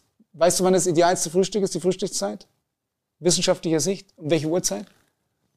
Könnte ich jetzt raten und ich habe eine 1 zu 24 Chance. Du darfst gerne raten. Äh, Frühstück wird jetzt wahrscheinlich sein, das Abendessen oder sowas. Nein, Spaß. Ähm, ich habe absolut gar keinen Plan. Ja, du hast doch gerade schon die, die Antwort gegeben, die richtige. Du hast ja vorher zugehört. Ja? Einmal am Tag essen, 16 Uhr. Ja? Nach Amen Ra, je nachdem, wann du ins Bett gehst und so weiter, Stunde dann davor. Aber es ist tatsächlich eben einmal nur am 8 Tag. zu oder 16 später. gehört, ich wusste nicht wann. Genau. Hätte doch So, sein können, dass die 8 Stunden, in denen ich essen soll, schlafe. Und also du machst, ab, 16 wie, wie, viel machst du jetzt dann sechs Personen? Einmal am Tag oder vier? Mach doch vier Stunden erstmal, oder? Vier Stunden essen. Es kommt doch an, was du Ja, isst. vier Stunden Essen reicht ja. Ja, also es kommt darauf an, was du isst. Also du isst ja zum Beispiel sehr viel Gemüse und Obst. So. Was Aman Ra zum Beispiel macht, weniger Obst und Gemüse. Was der, der isst zum Beispiel Reis und Bohnen, also eine Kombination gut. Danach so Peanuts und dann nimmt er natürlich supplementiert halt viel. Aber wenn du halt viel Obst und Gemüse isst, dann machst du ja vier Stunden Zeitfenster. So, und dann, wie isst du denn normal Obst und Gemüse? Ich morgens eine dicke Schüssel. Ja, was, Mit- Obst oder Gemüse was? Ja, Obst, äh, Ja. Und, also Obst. Ja. Äh, dann nehme ich, was nehme ich damit? Ich nehme Obst, äh, halt Erdbeeren, bliblablub, alles mögliche, Kirschen, Erdbeeren, äh, manchmal Mango, manchmal Pfirsich, manchmal Apfel, manchmal Bananen, also äh, wirklich. Und wie machst du mit Gemüse? Wann isst du das? Äh, Gemüse esse ich mittags und abends. Und gekocht oder, oder äh, roh oder? Äh, abends abends äh, quasi in so einem Salat und mittags gekocht. Und äh, Früchte esse ich dann quasi zwischendrin noch irgendwann mal. Ja. Morgens halt dann noch und halt morgens halt dann noch mit Müsli und Nüssen halt. Zwei Hände voll Nüsse. Und isst du gekocht dann, ja gut, hast ja gesagt, warme, isst du, äh, isst Warm du, ich mittags. isst du Fleisch auch oder vegan oder vegetarisch? Äh, oder ich war was? zwei Jahre lang mal vegan, hat mir nicht so getaugt, muss ich sagen. Also fand ich nicht so gut. Ähm, und Was, was war da nicht so gut? ja, nach, nach sechs Monaten war das einseitig. Ich habe mich da nicht so gut gefühlt mit. Und ich bin eh so ein bisschen zwanghafter Typ bei sowas. Und dann. Äh, Was zu extrem dann, gell? ja, ja, es war dann immer irgendwie dasselbe. Und ich weiß nicht, also war, war, war einfach keine gute Erfahrung für mich. Ja, da waren wir wieder bei der Diversity, du hast die Diversity. Also wenn, wenn du normal, also vegan aber ist das war auch die beste bevor Ernährung, es, aber du musst, es cool war und du nicht überall auch Ja, genau. easy vegan hast essen können. Ne? du Also, musst, aber du musst dann, also wenn du vegan machst, musst du es richtig clever machen, du musst auch supplementieren, du musst halt ganz viel mit Hülsenfrüchten Ja, machen. genau. Ja. Aber nochmal zur effizientesten Ernährung zurück, ist tatsächlich, du, du, du, du nimmst einen Dampfdruckertopf, ähm, setzt den einfach ein, stellst den, keine Ahnung, wie lange die sind, 20 Minuten zum Beispiel, haust die Kartoffeln natürlich ungeschält einfach nur rein und stellst das Ganze an. Stellst den weg und nach 20 Minuten kommst. Du musst, wenn du einen großen Topf nimmst, ein bisschen Wasser rein mit den Kartoffeln drin, musst du nicht mehr umrühren. So, und das gleiche auch im Dampfkopf. Kochtopf musst du nicht umrühren, das sind die Hülsenfrüchte. So, dann bist du fertig. Jetzt schmeckt es ja normal nicht. Was ich habe, ich habe eine riesen Schüssel. Ähm, da sind halt einzelne Packungen drin von verschiedenen Gewürzen. Da ist sowas drin wie italienische Kräutermischung, Kräuter de Provence, Lustgewürz, Pizzagewürz und so weiter. Mehr Mischung, auch Monoprodukte wie jetzt äh, Basilikum oder Thymian oder so weiter. Ähm, Und dann habe ich diese ganze Schüssel halt, die stelle ich einfach am Tisch. Dann kommen die essen, dann können wir eben essen. Äh, dann nimmt sich jeder halt eben Kartoffeln ähm, und, äh, und die Hülsenfrüchte drauf. Und dann sagst du, oh, jetzt habe ich mal Bock irgendwie und will ein bisschen scharf. Dann nimmst du ein Grillsteak-Gewürz. Oder jetzt mag ich ein bisschen, keine Ahnung, eben was anderes, äh, orientalisch. Dann nimmst du ein bisschen Kurkuma drauf oder Masala, Curry. Kochen mit Sven. Ja, genau. ja, das nächste Projekt. Also ich mag äh, Kochbuch auch rausbringen und so. Und äh, aber das ist jetzt gerade in Entstehung. Aber es ist auch wieder ganz neue Sachen. Äh, auf jeden Fall ist es so, wenn du, da hast du so eine Curry-Mischung, da sind ja schon mal zwölf verschiedene drin. Und jetzt waren wir bei Vielfalt. Das heißt, du hast eine unheimliche Vielfalt. Das heißt, du kannst da 50 verschiedene Gewürze, die wiederum mehrere, hast du irgendwie mehr als 100 Gewürze drauf. Ähm, und das ist natürlich total effizient. Du musst ja nichts machen. Du hast die Gewürze drin, zack, haust es während du isst. Das heißt, du musst ja nicht vorher in der Küche stehen und dann erstmal Gewürze, sondern hast es fertig, zack, isst. Also null Aufwand. Ähm, und was ich dann mache, das aber zeitaufwendiger ist, äh, rauszugehen und dann halt in den Garten zu gehen und dann Zeug abzuzupfen. Und zum Beispiel gibt's ja so Sachen wie, wächst bei mir in der Garage, ähm, das ist der chinesische Schlinknöterich. Und da habe ich nur gelesen, Was ist das? chinesische Schlinknöterich ist ähm, Wächst der, in dir, wächst der bei ja, dir der, in der der wächst Garage? wie verrückt hoch, ja. also, also, An der Garage hoch, gerne sehr, genau. Und im Garten halt einfach hoch, genau. Ist, vom Vorgänger haben wir angepflanzt, habe ich irgendwann, oh, kann ich ja, oh, hab ich geschaut, was ist denn das? Oh, kann ich ja testen und so weiter. Schmeckt so ein bisschen Zitronik. Dann habe ich erzählt, ähm, ähm, Vater, Schwiegervater, ähm, nämlich von der Geschichte, die noch auf Wikipedia drin stand. Und da stand da drin, äh, jemand, ich glaube, der war 67, ein Chinese, ist halt, hat halt Krebs gehabt, hat dann den Schlinknöterich entdeckt, hat den dann gegessen, wurde geheilt, hat auch mal zwei Kinder gehabt, er geheiratet und ist dann 117 Jahre alt geworden. So, mein Vater, Schwiegervater, rausgegangen, ganzen Tag knöterig gegessen im Garten. Ähm, und ähm, ist aber tatsächlich so, der hat ähm, also sehr viele Wirkstoffe wieder drin. Ähm, und so ist ja, je nachdem, was du hast an, also also ich sage deswegen wieder, die, wir waren beim Thema Vielfalt, über 100, weil ähm, wenn du jetzt zum Beispiel eine Sache isst, wie zum Beispiel Petersilie, und so einen ganzen Topf Petersilie einfach mal aufisst, ja, ähm, dann hast du, ähm, die Pflanzen produzieren ja ähm, Insektizide, also Pflanzenschutzmittel, damit jetzt nicht eine Raupe kommt und die plötzlich komplett auffrisst. Also kann die Raupe immer ein paar Blätter essen, dann wird's ihr schlecht, weil irgendwie Giftstoffe drin sind, dann geht's halt zur Pfefferminze oder zum Salbei oder egal was, ja, zur nächsten Pflanze und isst da weiter. So, äh, und wenn du jetzt eins dir richtig reinzimmern würdest, dann würdest du dich schädigen. So, dann diesen Wissen, denke ich halt, ich gehe halt rum und zupfe halt von jedem einfach ein Blatt ab und habe dann 100 verschiedene Blätter. Das heißt, du hast die ganzen Wirkstoffe verschiedene. Du hast ein bisschen von Ginseng, du hast ein bisschen Schlinknöterich, du hast ein bisschen Fotieng, ein bisschen Unsterblichkeitskraut, ein äh, bisschen Baldrian, Thymian und so weiter. Dann weißt du halt noch, wann du was isst. Zum Beispiel Zitronenmelisse am Abend zum Beruhigen eher. Irgendwas Morgen zu aktivieren, wie Ingwer ist zum Beispiel eher nach Ayurveda Yang-Energie, ist entgiften. Also Boah, da trinke ich jeden Morgen so eine richtig fette Zehe. Das tut richtig gut. die trinkst du? Also im, machst du die kalt oder, die. oder wichst, äh, mixst du die? Ja. Wichsen. Ja, ich, ich mix die, ja. Genau. Und ist dann Aphrodisiatikum, weißt du, gell? Nein. Ja, jetzt weißt du es. Also ich zieh das Ding runter Voll- und dann spucke ich Feuer. Ja, und aber wie? Äh, das heißt, du mixt es nur als pur oder mit Wasser gemischt Mit, oder mit, einfach mit pur? Fruchtsaft halt so. Mit zum Beispiel, keine Ahnung, entweder Orange oder mit äh, was noch. Eigentlich in der, Reg in der Regel Orange eigentlich. Or- Orange, Karotten. Ja, wir, wir, wir gehen jetzt deinen Experimentalplan durch. Du hast ja, du hast jetzt auf vier Stunden, das heißt, du müsstest am Anfang deine Ingwerkrolle nehmen, dann müsstest du dein Obst und Gemüse nehmen und dann ganz andere. So, auf was ich hinaus will, also was ich halt selber mache, ich mache, ähm, ich mache erstmal am Morgen trinke ich eine Zitrone. Und zwar ähm, schneide ich einfach auf. Also erstmal nehme ich halt drei Zitronen, jongliere die, dann hast du sofort ein bisschen Integration im Gehirn. Ähm, schneide halt eine auf, presse die auf, natürlich mit der Hand, dann hast du Handkraft schon mal. Ähm, so, und dann nehme ich die aber nicht mit Wasser. Du kannst anfangen, mit Wasser verdünnt zu trinken. Ähm, aber so in Ayurveda-Kuren kriegst du eigentlich die Zitrone immer roh. Ähm, so, dann bringe ich dir erstmal. Ähm, dann ähm, nehme ich die Schalen, die die meisten hier wegschmeißen. Da sind ungefähr 20 mal so viel Wirkstoffe drin wie in dem Zitronensaft. Das ist absurd. Wir schmeißen die besten Sachen weg. Also Karotte, Kohlrabi, egal was. Kannst in den Laden gehen. Kohlrabi-Blätter werden weggezupft, liegen da. Du kannst in ein Feinlokal gehen, Feinschmeckerlokal, da gibt's dann Kohlrabi-Blättersuppe, oder? Hast du wahrscheinlich schon mal gehört. Äh, noch nie. Du gehst nicht in Feinschmecker-Restaurants. Nee, das ist, nicht, das ist nicht mein Metier. Ich bin da eher. Ja, ja. Ich bin ein bisschen älter und werde dann eben gediegen mal öfters eingeladen und dann gibt's halt Feinschmecker-Restaurants. Komm, ich mich lädt keiner ein. Du. Ich kann mich nicht benehmen. Ja. Äh, auf jeden Fall äh, gibt's halt Kohlrabi-Blättersuppe, aber du kannst, du kannst im Supermarkt, du kannst es kostenlos mitnehmen, das Zeug. So, jetzt ist aber in den Knollen, was ist da drin? Da ist Energie der Pflanze drin. Ähm, das heißt, im Endeffekt Stärke. Stärke oder die sehr umwandelnden Glukose, je nachdem. Ja? So, das heißt, wenn du die, die Knollen isst, ist viel weniger Wirkstoff drin als die Blätter. Das heißt, wenn du eigentlich eine Karotte isst, dann sind in den Karotten sind vom glykämischen Index ist eine Karotte ziemlich mies vom Gemüse, also schlechtes vom Gemüse her, also viel Zucker essen ja meisten Bodybuilder auch nicht. Äh, aber wenn du Blätter isst, sind ungefähr 50 mal so viel Wirkstoffe in den Blättern drin als in der Wurzel. Schmeißen wir die meisten weg. Das heißt, genauso beim Kohlrabi, rote Beete, kannst das Ganze durch. Die Knollen sind eigentlich nur mal der Abfall der Pflanze, sag ich mal. Das ist das Energiedepot, um irgendwas zu beleben. Ja? Ähm, so. Und wenn du hingehst und denkst, Spinat ist gesund, dann kannst du mal rausgehen und mal deine ganzen Garten wild wechselnden Pflanzen wie Gürsch oder so weiter sehen. Zigmal mehr Wirkstoffe. Von allen. Egal ob Mineralien, alles, was du so brauchst, ist alles viel, viel besser. Ähm, so, jetzt. Ich glaube, das sieht schlecht aus für meine Zimmerpflanzen hier. Ich werde anfangen, die zu essen. Also es ist tatsächlich bei mir so, ich habe, ähm, ich habe, äh, ich bin ja sehr funktionaler Mensch und ich will mich zusammenreißen, dass da noch schöne Blumen da sind, die für Ästhetik gut sind, weil ich will am liebsten nur noch irgendwie und ich habe ein Experiment mit äh, ähm, Thiagolan gemacht, also den, das Unsterblichkeitskraut.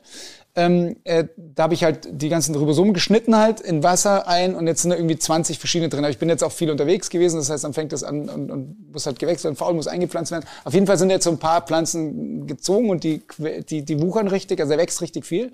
Dann kannst du Blätter abzupfen, desto mehr du abzupfst, desto besser ist es. Ähm, so, also das kannst du tatsächlich machen, überall pflanzen. Und Pflanzen ist wieder das andere, für Raumklima natürlich extrem gut. Da gibt's ja die ganzen NASA-Studien, das heißt, du kannst auch Pflanzen haben, die zum Beispiel du ins Schlafzimmer stellen kannst, weil sie nachts halt Sauerstoff produzieren, wie halt in einer, in einer Raumkapsel sozusagen.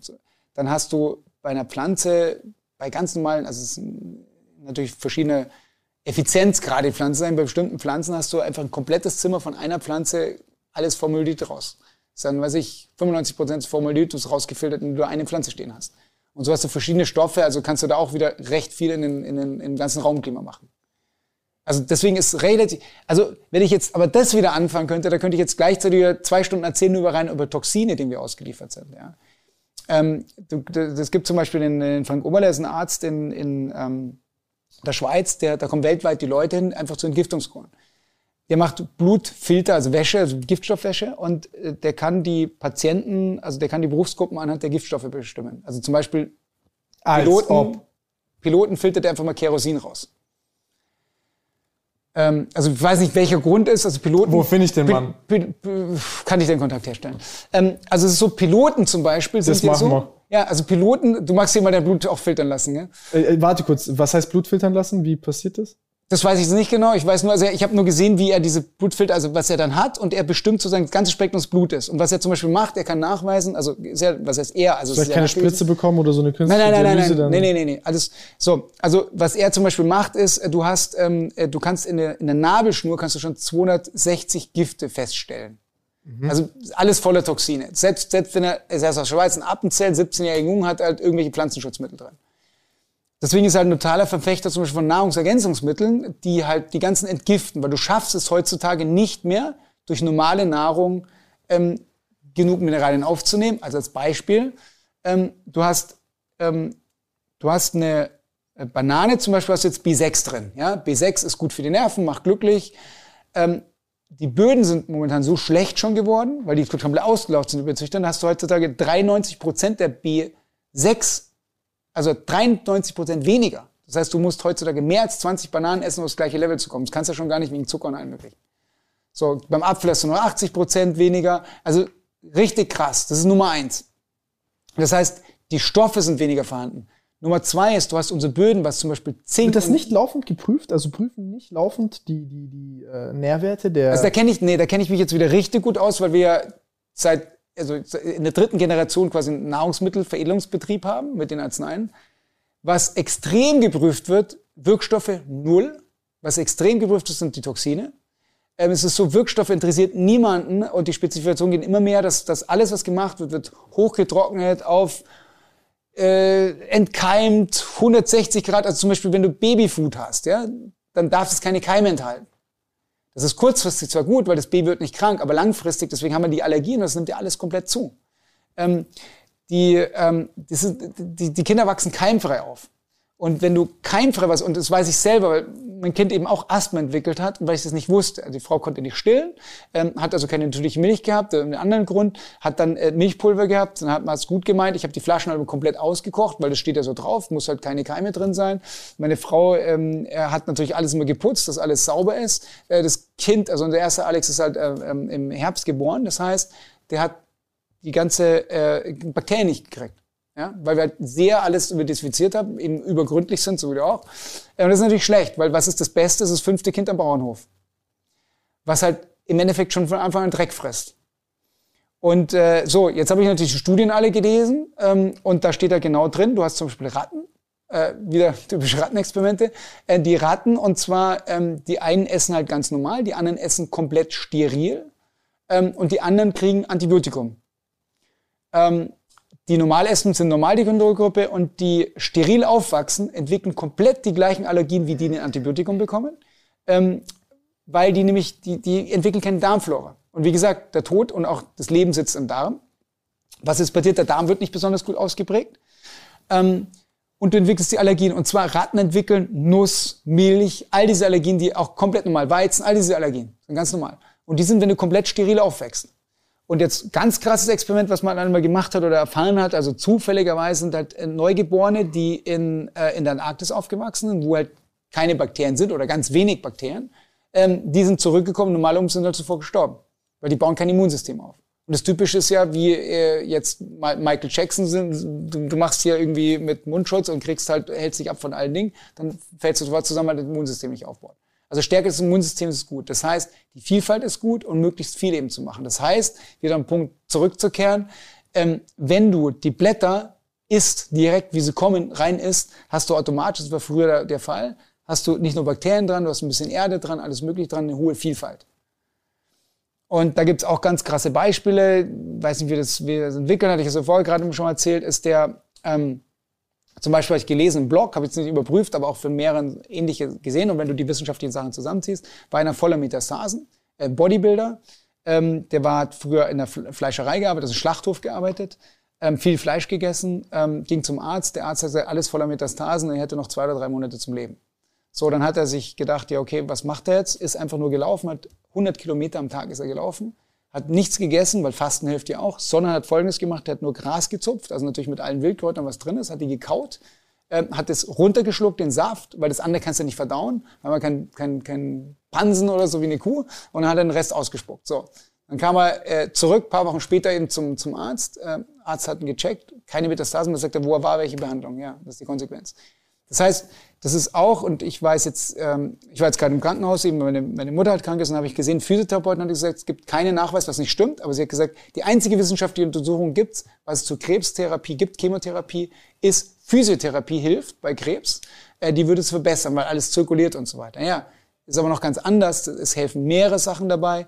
Es hilft Fasten dabei, intermeres Fasten zum Beispiel, Fasten an sich, ähm, weil du immer automatisch im Reagenzglas hast du ähm, Zellen und Krebszellen. Die Krebszellen sind weniger intelligent ähm, als die normalen Zellen, weniger robust, das heißt, die gehen zuerst kaputt. Ähm, das gleiche hast du, wenn jetzt zum Beispiel, gibt es ja einen Bestseller, Krebs äh, mag keine Himbeeren, das heißt, wenn du Himbeeren isst, aber auch Blaubeeren und äh, er sagt nur wegen der Uhrzeit. Ähm, Blaubeeren und alle möglichen äh, Heidelbeeren, dann haben die Stoffe, also Giftstoffe, aber in so einem geringen Maß, dass du nicht stirbst, haben die drin und da sterben dann die Krebszellen. Ähm, das heißt, das hat man auch wieder festgestellt, ein Professor in Kanada, hat tatsächlich gemerkt, ähm, dass den wurden Tieren Tumore eingepflanzt und 80 Prozent der Tumore sind zurückgegangen, wenn man eben Himbeeren in die Sachen gibt, weil genau diese Stoffe halt drin sind, die Wirkstoffe. Himbeeren esse ich auch gerne. Aber wieso, also, wieso, es gibt ja viele dieser, ich nenne es mal anekdotischen und Einzelfälle, die, die, die solche Sachen berichten und dann tut die Medizin das ja als ab, als das jetzt Spontanheilung oder das hat jetzt nichts damit zu tun, wir können das nicht replizieren, den Effekt. Was ist da das Problem? Ja gut, das ist wieder ein komplett anderes Problem. Ich weiß nicht, ob wir das auf eine eingehen. Also ich erkläre es mal ganz kurz. Äh, wenn du systemtheoretisch guckst, dann ist es halt so, wie, wird, äh, wie werden äh, Mittel erfunden von der Pharmaindustrie? Du hast einen Vorstand. Der Vorstand äh, sind börsennotierte Unternehmen, die gehen nach dem Kapitalmarkt. So, der Vorstand will ja lange bleiben. Wir haben in Deutschland ähm, ungefähr ähm, zwei bis vier äh, Jahre, glaube ich, ist so die durchschnittliche Zeit, also noch weniger als in den USA für CEOs. Ähm, äh, also müssen die durch den Kapitalmarkt gehen. So, das heißt, der, der, der ist wieder verantwortlich für den Forschungsleiter. Was macht der Forschungsleiter? Der macht nur, was ein ROI hat, einen Return on Investment, einen positiven. Also geht der in Forschungsprojekte rein, nicht wo man halt eine Pille hat und dann jemand geheilt ist von Diabetes, Krebs oder sonst irgendwas, sondern ähm, fast alle oder die überwiegende Teil der, der, der Pharmaindustrie, Pharmamittel sind halt von langfristigen Dingen angelegt. Also sprich, ähm, ich muss, wenn ich Diabetes 2 habe, muss ich mein Leben, oder Diabetes an sich, Der Kranke muss muss lange Kunde bleiben. Richtig, genau. Ja, aber sonst, sonst lohnt sich ja, du, du hast ja Forschung, das ist der Millionenprojekt, dann sagt er, ich investiere jetzt 100 Millionen in ein Forschungsprojekt. Dann kann der nicht eine Pille haben, die du einmal nimmst, kein Business Case. Also wird dieses Forschungsprojekt nicht angegangen. Das ist auch keiner schuld, das ist keine Verschwörungstheorie, sondern das ist einfach, wenn du halt logisch denkst, systemtheoretisch, funktioniert das so. Das heißt, du hast Diabetes, Aber du hast ja Bluthochdruck und nicht. Ja, was heißt den Zweck nicht? Das ist doch Systemtheorie. Ich meine, das ist doch das Gleiche wie äh, die, Welt. Gut, ich habe lang gebraucht. Ich habe auch, glaube ich, bis, bis ich, ich weiß nicht, also bis vor zwei oder drei, vier Jahren habe ich gebraucht, wo ich, wo ich, wo ich gesagt habe, das macht doch keinen Sinn. Dann sagte über ein Postdoc zu mir, ja, aber in der Welt macht doch fast gar nichts Sinn. Da habe ich nachgedacht, ja, das stimmt.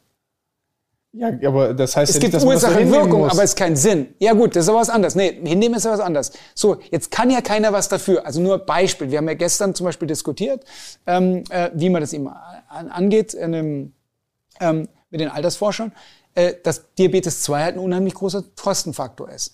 Jetzt hast du natürlich als Lösung, du willst ja den Arzt, du willst einen Diabetesarzt haben, der will, du musst doch sein Geld verdienen, ja, den kannst du ja nicht heimschicken, dass er arbeitslos wird. Aber was kannst du machen? Du kannst Berufsbilder umbilden. Die sollten noch zehn, ich weiß nicht, wie die Statistik ist, sage jetzt mal 19 Prozent der Kinder gehen, die schon Diabetes-Vorzeichen haben.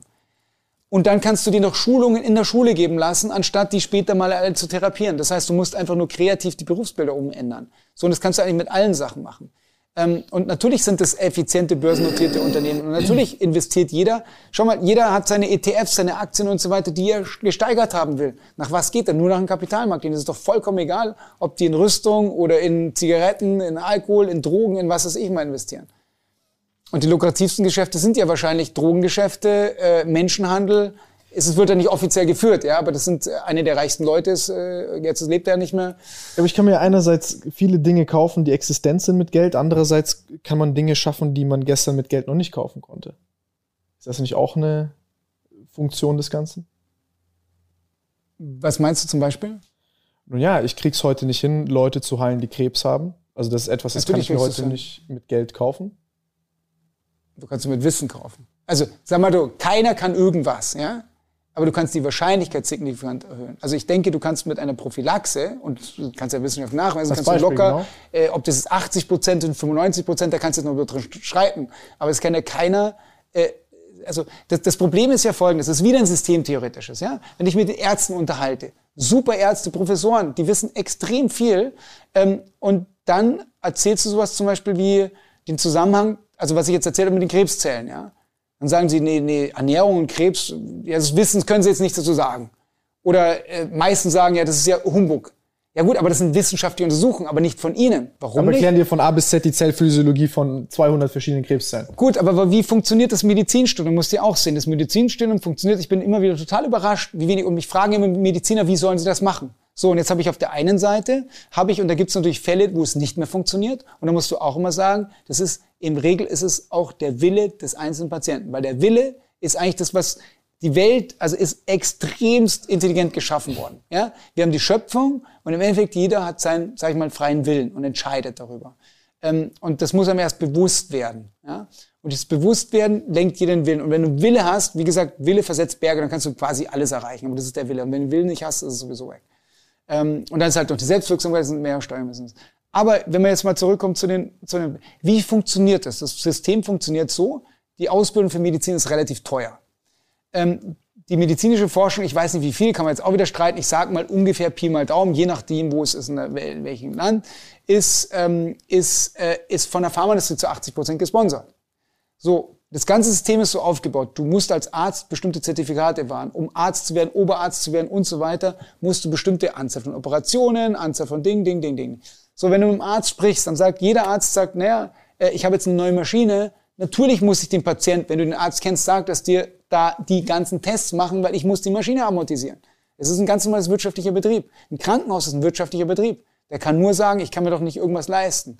Und das würde natürlich immer mehr verwirtschaftlichen. Ich meine, 31 Krankenhäuser sind gerade abgeschafft worden in letzter Zeit zum Beispiel. Ja, jetzt haben wir Corona, jetzt trifft es natürlich zu. Das sind alles so Sachen, aber das sind ja ganz andere Thematik. Die Thematik der Systemtheorie ist es zu verstehen, dass das System, wie es aufgebaut ist, das Medizinsystem, wenn du Mediziner fragst, heutzutage noch, die haben nicht eine einzige Sekunde, vielleicht mal eine Stunde maximal in ihrem ganzen Medizinausbildung, ob das jetzt sechs Jahre sind, zehn Jahre sind, je nachdem welche Spezialisierung, nicht eine Stunde zur Ernährung. Jetzt würde ich aber sagen, Ernährung, da kannst du es auch streiten, aber vielleicht um die 80 Prozent ausmacht. Vielleicht sind es 50 Prozent, mindestens. Das ist ganz konservativ 40 Prozent ausmachen. Ja, dann frage ich mich, wenn ich Medizin studiere und ich habe keine einzige Stunde, aber 40 Prozent des Gesunden macht das aus, dass ja irgendwas nicht wirklich ganzheitlich ist. Und der Vater der Medizin, Hippokrates, hat er gesagt, halt in der kurzfristigen Rolle. Ja. Was auch nichts Falsches ist. Naja, sag mal so, ich sage, die Medizin macht ja Wunderbares. Also wir haben ja, wie schon gesagt, du machst eine OP, dann ist Penicillin, äh, Antibiotikum, alles kann ja immer zu einem bestimmten Sachen eingesetzt werden.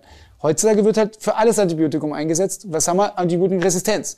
So, das sind immer so die Sachen, das eins ist gut, wieder schlecht. Äh, du musst die Sachen halt ganzheitlich sehen. Und das ist ein ganzheitlicher Ansatz, alles zusammenzunehmen. Die Medizin zu nehmen, Komplementmedizin.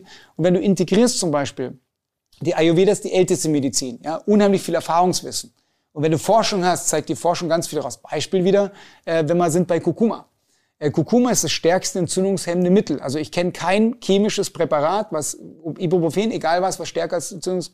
So. Jetzt habe ich recherchiert zum Beispiel, ähm, stand drin, jetzt nicht in irgendeinem Journal, im viertbesten Journal, Journal of British Medicine, glaube ich, äh, Kurkuma, Gabe bei Multiple Myelom in Endstufe 3, also es eine Krebsart unheilbar Krebs hat, ähm, äh, hat die Person fünf Jahre gelebt, ohne irgendeine Chemotherapie, ohne irgendeine andere Behandlung, fünf Jahre einfach nur Kurkuma gegeben. Ja, das tue ich auch gerne mal in Ingwer rein. Ja, zum Beispiel, genau. Also Kurkuma, Ingwer sind ja bezüglich Entzündungshemd, das heißt, da beugst du vor gegen Alzheimer beispielsweise. Jetzt, wenn du dich bewegst, zum Beispiel zwischen 30. und ähm, 40. Lebensjahr, je nachdem, wie viel du dich bewegst, ist ein Prädiktor davon, wie hohe Wahrscheinlichkeit du Alzheimer zum Beispiel hast. Die Anzahl der OPs zum Beispiel, wie viel Vollnarkosen hast du, ist, wenn du Gehirnscans im Alter siehst, ist auch korreliert dazu. Also du hast unheimlich viele Wirkungen, die du kennst. So, das kannst du aber nur, wenn du ganzheitlich arbeitest. Jetzt zurück zum Medizin. Du hast ein Krankenhaus, ein Medizinsystem, was, was in der Hochschule wird nur das Wissen gelehrt, was aus der Forschung kommt. Das ist ungefähr 20 Jahre verzögert meistens, ja. Ähm, ja. Dann hast du das, dann, dann musst du deine Prüfung machen. Die Pharmareferenten schulen die, die natürlich Produkte verkaufen wollen. Das heißt, das ist ein Ding. So, das heißt, das ist wieder, man verdient Geld, mit anderen Sachen verdient man Geld. Ja, die werden belächelt. Aber wenn du jetzt Leute hast, Experten, irgendwie Ärzte, die, die sich mit basischer Ernährung zum Beispiel auseinandersetzen, mit gesunder Ernährung, zum Beispiel jetzt kürzlich ein Professor, der ist 88 für Ernährungsforschung, hat ein Buch rausgebracht mit einer zusammen. Ja, der spricht und gibt ein Interview wie ein 45-Jähriger. Mit, also komplett klar und sieht vielleicht noch aus wie, sag ich mal, 65, ja. Ähm, weil er genau weiß, was wie. Und da sind wir vielleicht. Musst du mal schicken danach. Ja, um das Bild vielleicht abzurunden, ist ja, wie du sagst, wenn du auf deine vier Stunden reduzierst. Also wie es ich persönlich mache, nach jetzt bestem Wissen und Gewissen, meines Wissens, was sich auch permanent irgendwie verändert und fortsetzt. Ich esse zum Beispiel zuerst das Obst. Obst dauert eine Stunde zum Verdauen. Danach esse ich die äh, Gemüse, dauert drei Stunden. Wenn du die mixt, Obst und Gemüse, äh, produziert es keine guten Stoffe, ist auch nicht so verträglich. Das heißt, immer alles trennen. Also wenn du jetzt zuerst, sagen wir mal, was Schweres isst, egal ob du Fleisch isst, vegetarisch was immer, Bohnen isst, die länger oder Fisch, die länger zum Verdauen dauern, dann ist danach die Melone drauf, dann fängt die an zu verrotten und dann produziert die Giftstoffe. Also zuerst die Melone, also genau umgedreht, mit Nachtisch machen die Inder übrigens auch so, erst, äh, erst die Süßspeisen, ähm, danach das Gemüse und dann halt eben die schweren Sachen, die länger im Magen liegen. Nach, also meistens, wenn du irgendwo sitzt im Restaurant, all you oder irgendwie isst, ich esse dann recht viel, wenn ich esse, also dann, ich liebe Essen, äh, und dann haut's, dann esse ich halt und ist ja das Obst schon durch. Ja, und dann kommt's Gemüse und so weiter. Also du kannst halt auch viel mehr essen und äh, viel mehr genießen, viel besser verdauen. Also das heißt, wann man was isst. Dann auch zum Beispiel, wenn du ganz viele Kräuter dazu isst, ist extrem wichtig. Wenn man vorher war, man entgiften. Ähm, du hast die Nährstoffe. Selbst wenn du jetzt sagst, du isst viel Obst und Gemüse. Ich weiß nicht, supplementierst du zum Beispiel irgendwie mit, mit Nahrungsergänzungsmitteln, Vitamine, Präparate? Äh, Vitamine 3, B-Vitamine, Komplex. Dann habe ich noch so, so ich habe gerade so, so Vulkanzeug, das ist ganz interessant, weil ich da so Studien gelesen habe aus äh, Jugoslawien. Muss ich mhm. gucken, das, sind so, das ist so ein Mineralgemisch aus so, so Vulkan, Vulkangestein. Das ist ganz interessant. Äh, äh, und was nehme ich noch? Was nehme ich noch? Was nehme ich noch? Äh, Boah, ich, ich habe ich hab, ich hab auf meinem, ich hab in meinem Kalender habe ich im Endeffekt so eine kleine Liste mit halt verschiedenen Sachen. Ja, da, da, da, können wir uns mal getrennt unterhalten. Weil normalerweise, also was ich mache, ich habe, weiß nicht, Vitalstoffe, wo irgendwie 55 Superfoods drin ist, äh, dann musst du ja gucken, dass du die Omega-3 hast zum Beispiel. Zum also, Beispiel, das, das sind ganz viele Sachen. Nüssen, manchmal in Kapseln. Also Ratio von Omega-3 muss eigentlich im Idealfall, Jäger, Sammler äh, und äh, letztendlich auch äh, Fischer hatten immer ein Omega-1-Verhältnis von 1 zu 1. Ähm, so, wir haben heutzutage, und Krebs kann sich erst bei über 1, also unter 1,3 entwickelt sich kaum bei 1 zu 1 auch nicht. Äh, und wenn du uns, wenn du Trockenbluttests zum Beispiel machst, haben meistens Beispiel 1 zu 18, 1 zu 25, 1 zu 45, selbst Ernährungsberater. Ähm, und das ist halt wichtig. Und selbst Du hast es selbst bei Leinöl nicht, weil es nicht so umwandelt. Also im Endeffekt hast du es bei Fischöl, Algenöl und so weiter. Also du halt Ernährungsgewohnheiten und Ernährungswissen sind so nochmal zwei unterschiedliche Dinge. Ja, aber deswegen, ich habe eine Vitamine, nämlich in drei Minuten ist alles fertig. Nehme ich, zack, und ich habe alle Mineralien, alle Enzyme, alle probischen Bakterien äh, und äh, äh Stimmt, Enzyme und auch. Ballaststoffe. So, und äh, das ist schon mal, schon mal so ein Ding. Und dann kannst du mit deinem anderen, alles, was du willst, dann noch, also deswegen, und wenn wir bei Entgiftung sind, sind halt, wie vorher gesagt, du kriegst die Vitamine und Mineralien nicht mehr hin. Also da müsstest du jetzt aus einem eigenen Anbau nur Kräuter und irgendwas anbauen, um das zu kriegen. Und dann sind nur als, als letztes Beispiel, wenn du äh, die ganzen Schadstoffe, die du hast, die im Körper aufgenommen, die Giftstoffe, das sind die Gegenspieler, sind immer Selen und Zink. Und die Böden bei uns sind von Selen und Zink total ausgelaugt. Das ist schon 80 Prozent weniger drin als, als eben auch vor ungefähr 30 Jahren. So, das heißt, du musst dann eigentlich schon fünfmal so viel, es geht nicht. Das heißt, du musst eigentlich, musst du supplementieren, damit du den ganzen Entgifte rauskommst. Und da gibt es zum Beispiel auch wieder äh, so ein Ding, du hast Hühner äh, und du hast auf der einen Seite, also du gibst den Nickel, also was ja ein Gift ist, ein Zellgift, ähm, und dann gibst du den gleichzeitig OPC, einen Traumkernextrakt. Ähm, und äh, es ist stärkste Antioxidantien, die es gibt. Also es ist Zellschutz, Nierenschützen, Reinigung und so weiter. So, und dann gibst du die. Dann sind die einen haben sozusagen alle äh, Nieren, äh, die haben also die, die haben quasi alles voller Nickelgift, sage ich mal. Die einen Hühnchen, die geschlachtet werden, die anderen nur in Le Leber und Nieren, ein bisschen in Giftung, sondern gar, anderen gar nicht.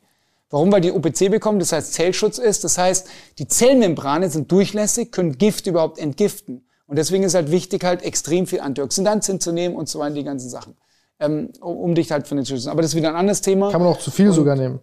Was kann man nehmen? Zu viel Antioxidantien. Kann man auch, auch, nehmen, genau. Ja, was ich zum Beispiel selbst wieder im Selbstexperimenten äh, messe ich, wie immer wie gesagt, die Vitalstoffmische und dann liebe ich halt Rohkakaobohnen und Kakao an sich überhaupt. Ähm, und wenn man jetzt viel Rohkakaobohnen isst, also viele Antioxidantien nimmt, viel Eiweiß, wie zum Beispiel viel Hülsenfrüchte, ähm, dann kann es sein, dass du zum Beispiel Krämpfe bekommst. Und die sind deswegen, weil du viel Antioxidantien brauchst. Du brauchst bei dem, äh, bei dem, ich weiß nicht was, irgendwie, weißt du wahrscheinlich besser, bei, bei Proteinen in der Umwandlung brauchst du irgendwelche Mineralien, die damit, und dann fehlen die halt irgendein Magnesium oder äh, Calcium oder sonst irgendwelche Sachen. Ähm, deswegen ist es schon immer aufeinander gestellt, also für nichts halt übertreiben, sondern ich sage immer das goldene Mittelmaß. Und das ist auch eine Jungbrunnenformel, sage ich immer, die goldene Mitte ist das, was es macht. Eben nicht der Hochleistungssportler, äh, nicht das Couch Potato, sondern halt wirklich moderat über den Tag verteilt. Und das hast du halt bei allen, bei eben nichts zu extrem und alles halt irgendwie ausgewichen und, äh, und cool und halt eben gechillt. Und das ist ja was bei dir, das, das müssen wir ja anders machen, weil die, das, wir sind ja schon sofort geschillt. Aber Entspannung Stimmt. zum Beispiel ist bei dir, ähm, drin. Das heißt, du hast äh, am wenigsten Entspannung. Das war, glaube ich, deine größte Baustelle. Und da kann man ja auch wieder irgendwas ansetzen mit Meditation und, und sonst irgendwas. Genau, also ich meditiere wieder, das hatte ich eine Zeit lang nicht, aber ich bin da generell so ein bisschen geplagter Typ. Aber das werden wir, das, da, da, da werden wir, äh, da werden, das werden wir machen. Ansonsten kann ich nur mich freuen darauf, das hier einmal äh, zu inhalieren an einem guten Wochenende und äh, zu gucken, wo ich diese ganzen Sachen herbekomme. Und ja, am besten in der Hängematte und dann irgendwie in der, Chill, in der Sonne chillen, am, am See oder am Pool und dann immer wieder Pause machen. Für die Entspannung. Ich schaffe das in 11 Stunden 48. Ununterbrochen. Ja. Ohne Pause. Ja, du musst wahrscheinlich nur das Hörbuch anhören. Das wahrscheinlich Mit zwei Atemzügen pro Minute. Ja, genau. Ich dachte im ganzen Buch. Ja. Ich dachte, du liebst Herausforderungen. Ja, das vielleicht. Ja, okay, sagen wir zwei Atemzüge pro Minute über das ganze Buch hinweg. Zwei bis drei Atemzüge pro Minute. Das wäre interessant. Ich sage, müsste, müsste man viele Prozesse parallel managen. Ja, zum Beispiel, wenn du dein Zeitfenster reduzierst, wenn du zum Beispiel Fette, gehärtete Fette, tierische Fette reduzierst, brauchst du auch weniger Schlaf, hast du Regenerationszeit, weniger Atmen. Also es hängt alles komplett miteinander zusammen. Also es war früher, ich habe zum Beispiel schon immer ganz langsam geatmet. Also wenn ich jetzt sehe, irgendwie Partnerin oder so, äh, immer viel, viel langsamer und haben irgendwie warum? Weil ich mich halt extrem gesund ernährt habe schon. Und wenn du das halt nochmal trainierst, dann erweiterst Lungenvolumen und so weiter noch mehr. Ach, ich bin da, Ich habe, glaube ich, noch sehr viel zu trainieren und zu lernen. Da muss ich Ich glaube, wir beide. Vielleicht machen wir ein paar Sachen, Experimente zusammen und dann. Das können wir echt cool, machen. oder? Da gibt's schon das ein oder andere Experiment, was man so äh, machen kann. Ansonsten kann ich auch nur euch empfehlen, Freunde, tut die Sachen, das, was euch am, also irgendeine Sache, pickt euch eine Sache, fangt mit einer Sache an. Wenn ihr sagt Entspannung, dann probiert Meditation. Guckt mal auf die Ernährung, bildet euch dort. Da gibt's ganz inter- interessante Dinge, die man an seiner Ernährung ändern kann. Wenn du dich zu wenig bewegst, dann schau, was es vielleicht macht dir Spaß, welcher Sport bewegt dich. Irgendeine Sache sich vielleicht von dem Ganzen hier mitnehmen. Äh, ansonsten kann ich nur das Buch hier ans Herz legen, das ich noch nicht gelesen habe, aber ich glaube, das hier war jetzt Werbung, äh, also, also gute, gute Werbung fürs Buch, hat heiß gemacht, darauf jetzt ein bisschen hier drin rumzublättern.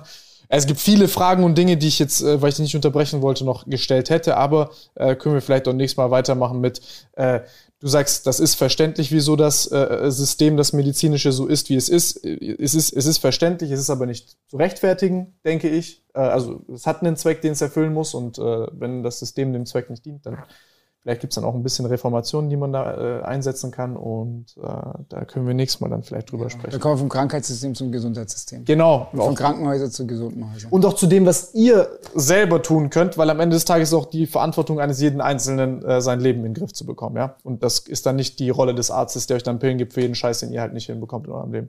Weil das kann er dann nicht tun für euch, ja. Also sind froh, dass es Ärzte gibt, die helfen. Muss man auch dazu Es sagen. gibt, ich bin sehr froh darüber, dass es Ärzte gibt, die helfen, weil äh, genau bei solchen Notfallsituationen sind die da und die machen ihren Job verdammt gut. Und ich glaube nicht, dass, das ist die Schuld der, also was ich glaube, also es ist nicht die Schuld der Ärzte, Ja. das will, will ich so nicht darstellen. Ne? Nein, es ist von niemandem schuld, es ist systemtheoretisch angelegt. Bloß da kann man Es ist ein blinder sein Fleck. Genau. Prävention ist ein blinder Fleck, den Menschen, mit dem Menschen generell ein Problem haben, den abzubilden, weil wir schlecht darin sind, Dinge Genau. in, in die Zukunft zu verlegen. Aber das ist nicht die einzige politische Herausforderung, da haben wir, glaube ich, noch ein paar mehr. Ich Aber glaube, eine wesentliche, ja, eine aber ich glaube, ich, eine ich glaube, ich, ich glaube, dass die größte Querfunktion an Problemen ist Langfristigkeit. Ja, Also lang, lang, Langfristigkeit ist das größte Problem. Also wir sind in kurzfristigen Dingen sind wir relativ gut, aber wir haben ein Problem mit, mit Langfristigkeit. Also ich glaube, das ist ein menschliches Problem. Also es ist ein vollkommen natürliches Problem. Deswegen sind ja zum Beispiel familiengeführte Unternehmen erfolgreicher als zum Beispiel jetzt andere äh, kurzfristig DAX oder sonst orientierte. Ja, Jetzt das- auch wieder super Meta-Analysen und das ist dazu auch ganz spannende Thema. Also wieder ein anderes Thema. Das, das, ist sehr, das ist ein sehr, sehr interessanter Punkt. Nee, das, das, gehört dazu. Das gehört, ich meine, das ist, da sind wir auch wieder bei diesen Visionen und bei äh, Be a Servant. Ich glaube, wenn du, wenn du ein familiäres Un- Verhältnis hast und wirklich auch den Wert der Menschen dort siehst und du auch Mitarbeiter so behandelst, als wären sie, also jetzt kann man sehen, wie man will, aber wenn man wirklich den Anspruch hat und sagt, ich, ich, ich, ich sehe ich sehe diese Menschen ähm, als besonders und, und ich will auch äh, denen helfen, ihr Potenzial auszuschöpfen, dann ist es halt ein ganz anderes Verhältnis. Genau. Ja, da geht's ja darum. Ich meine, Familien, du, du schaffst ja, du hast ja Verantwortung für die Mitarbeiter, für deren Familien und, und die zu fördern und als Ganzes eben das so zu sehen. Und das ist dann die richtige Einstellung. Eben als Führungskraft einerseits, als Unternehmer ist ja eine andere Perspektive, du hast natürlich auch das Gleiche. Vielleicht ist es richtig, vielleicht ist es falsch, aber ich bin definitiv bereit dafür, äh, meinen Arsch drauf zu verwetten, dass es richtig ist. Und wenn Ja. nicht, dann soll mir die Realität eine Klatsche in die Fresse Ich glaube, geben. behältst du deinen Arsch. Hm? Bei der Wette behältst du deinen Arsch. Mal sehen. vielleicht mache ich es auch falsch. Wer weiß. Okay, Ja. Sven, vielen, vielen lieben Dank. War ein Baba-Podcast, war echt sehr, sehr angenehm. Und ich glaube, ihr könnt ja in die Kommentare schreiben, was wir noch alles haben. Ich glaube, wir haben noch tausend Dinge, die man äh, in Folge 2, 3, 4 und 5 noch besprechen kann. Aber ich hoffe, euch hat's gefallen. Ich hoffe, ihr konntet das ein oder andere mitnehmen und lernen. Ansonsten, falls ihr kritische Nachfragen Sollen habt, wir das Bücher verlosen hier, die jetzt so liegen, oder? Du Äh, können wir sehr gerne machen. Ja. Sag mir, wie viele Bücher du hast und sag mir, wie, wie du äh, ja, feststellen die Bücher, die hier liegen, würde ich sagen, oder? Alle. Okay. Wir haben fünf Bücher. Das hier werde ich gewinnen. ähm, Waren es noch vier? Bücher. äh, nee, also wäre schon gechillt, wenn nicht. Nein, Spaß. Äh, also wir haben, wir, haben, wir haben hier fünf Bücher. Ihr könnt äh, das gewinnen. Wie können Sie das gewinnen? Wie finden wir heraus, wer gewinnt? Was sollen sie machen? Wer am besten Kommentar hier? Oder beste Frage? Fragen ist noch mal. Beste Frage stellt, oder? die beste Frage zu stellen, uh, da sind wir lange mit beschäftigt. Aber das ist eine, wäre die beste Frage. Ja, ich würde sagen, wir suchen uns fünf interessante Fragen raus, die hier, äh, die gestellt werden tatsächlich. Und dann verlosen wir an die fünf besten Fragen. Und die fünf besten Fragen, mein kleiner Bruder wird sich dann darum kümmern. Nein, Spaß.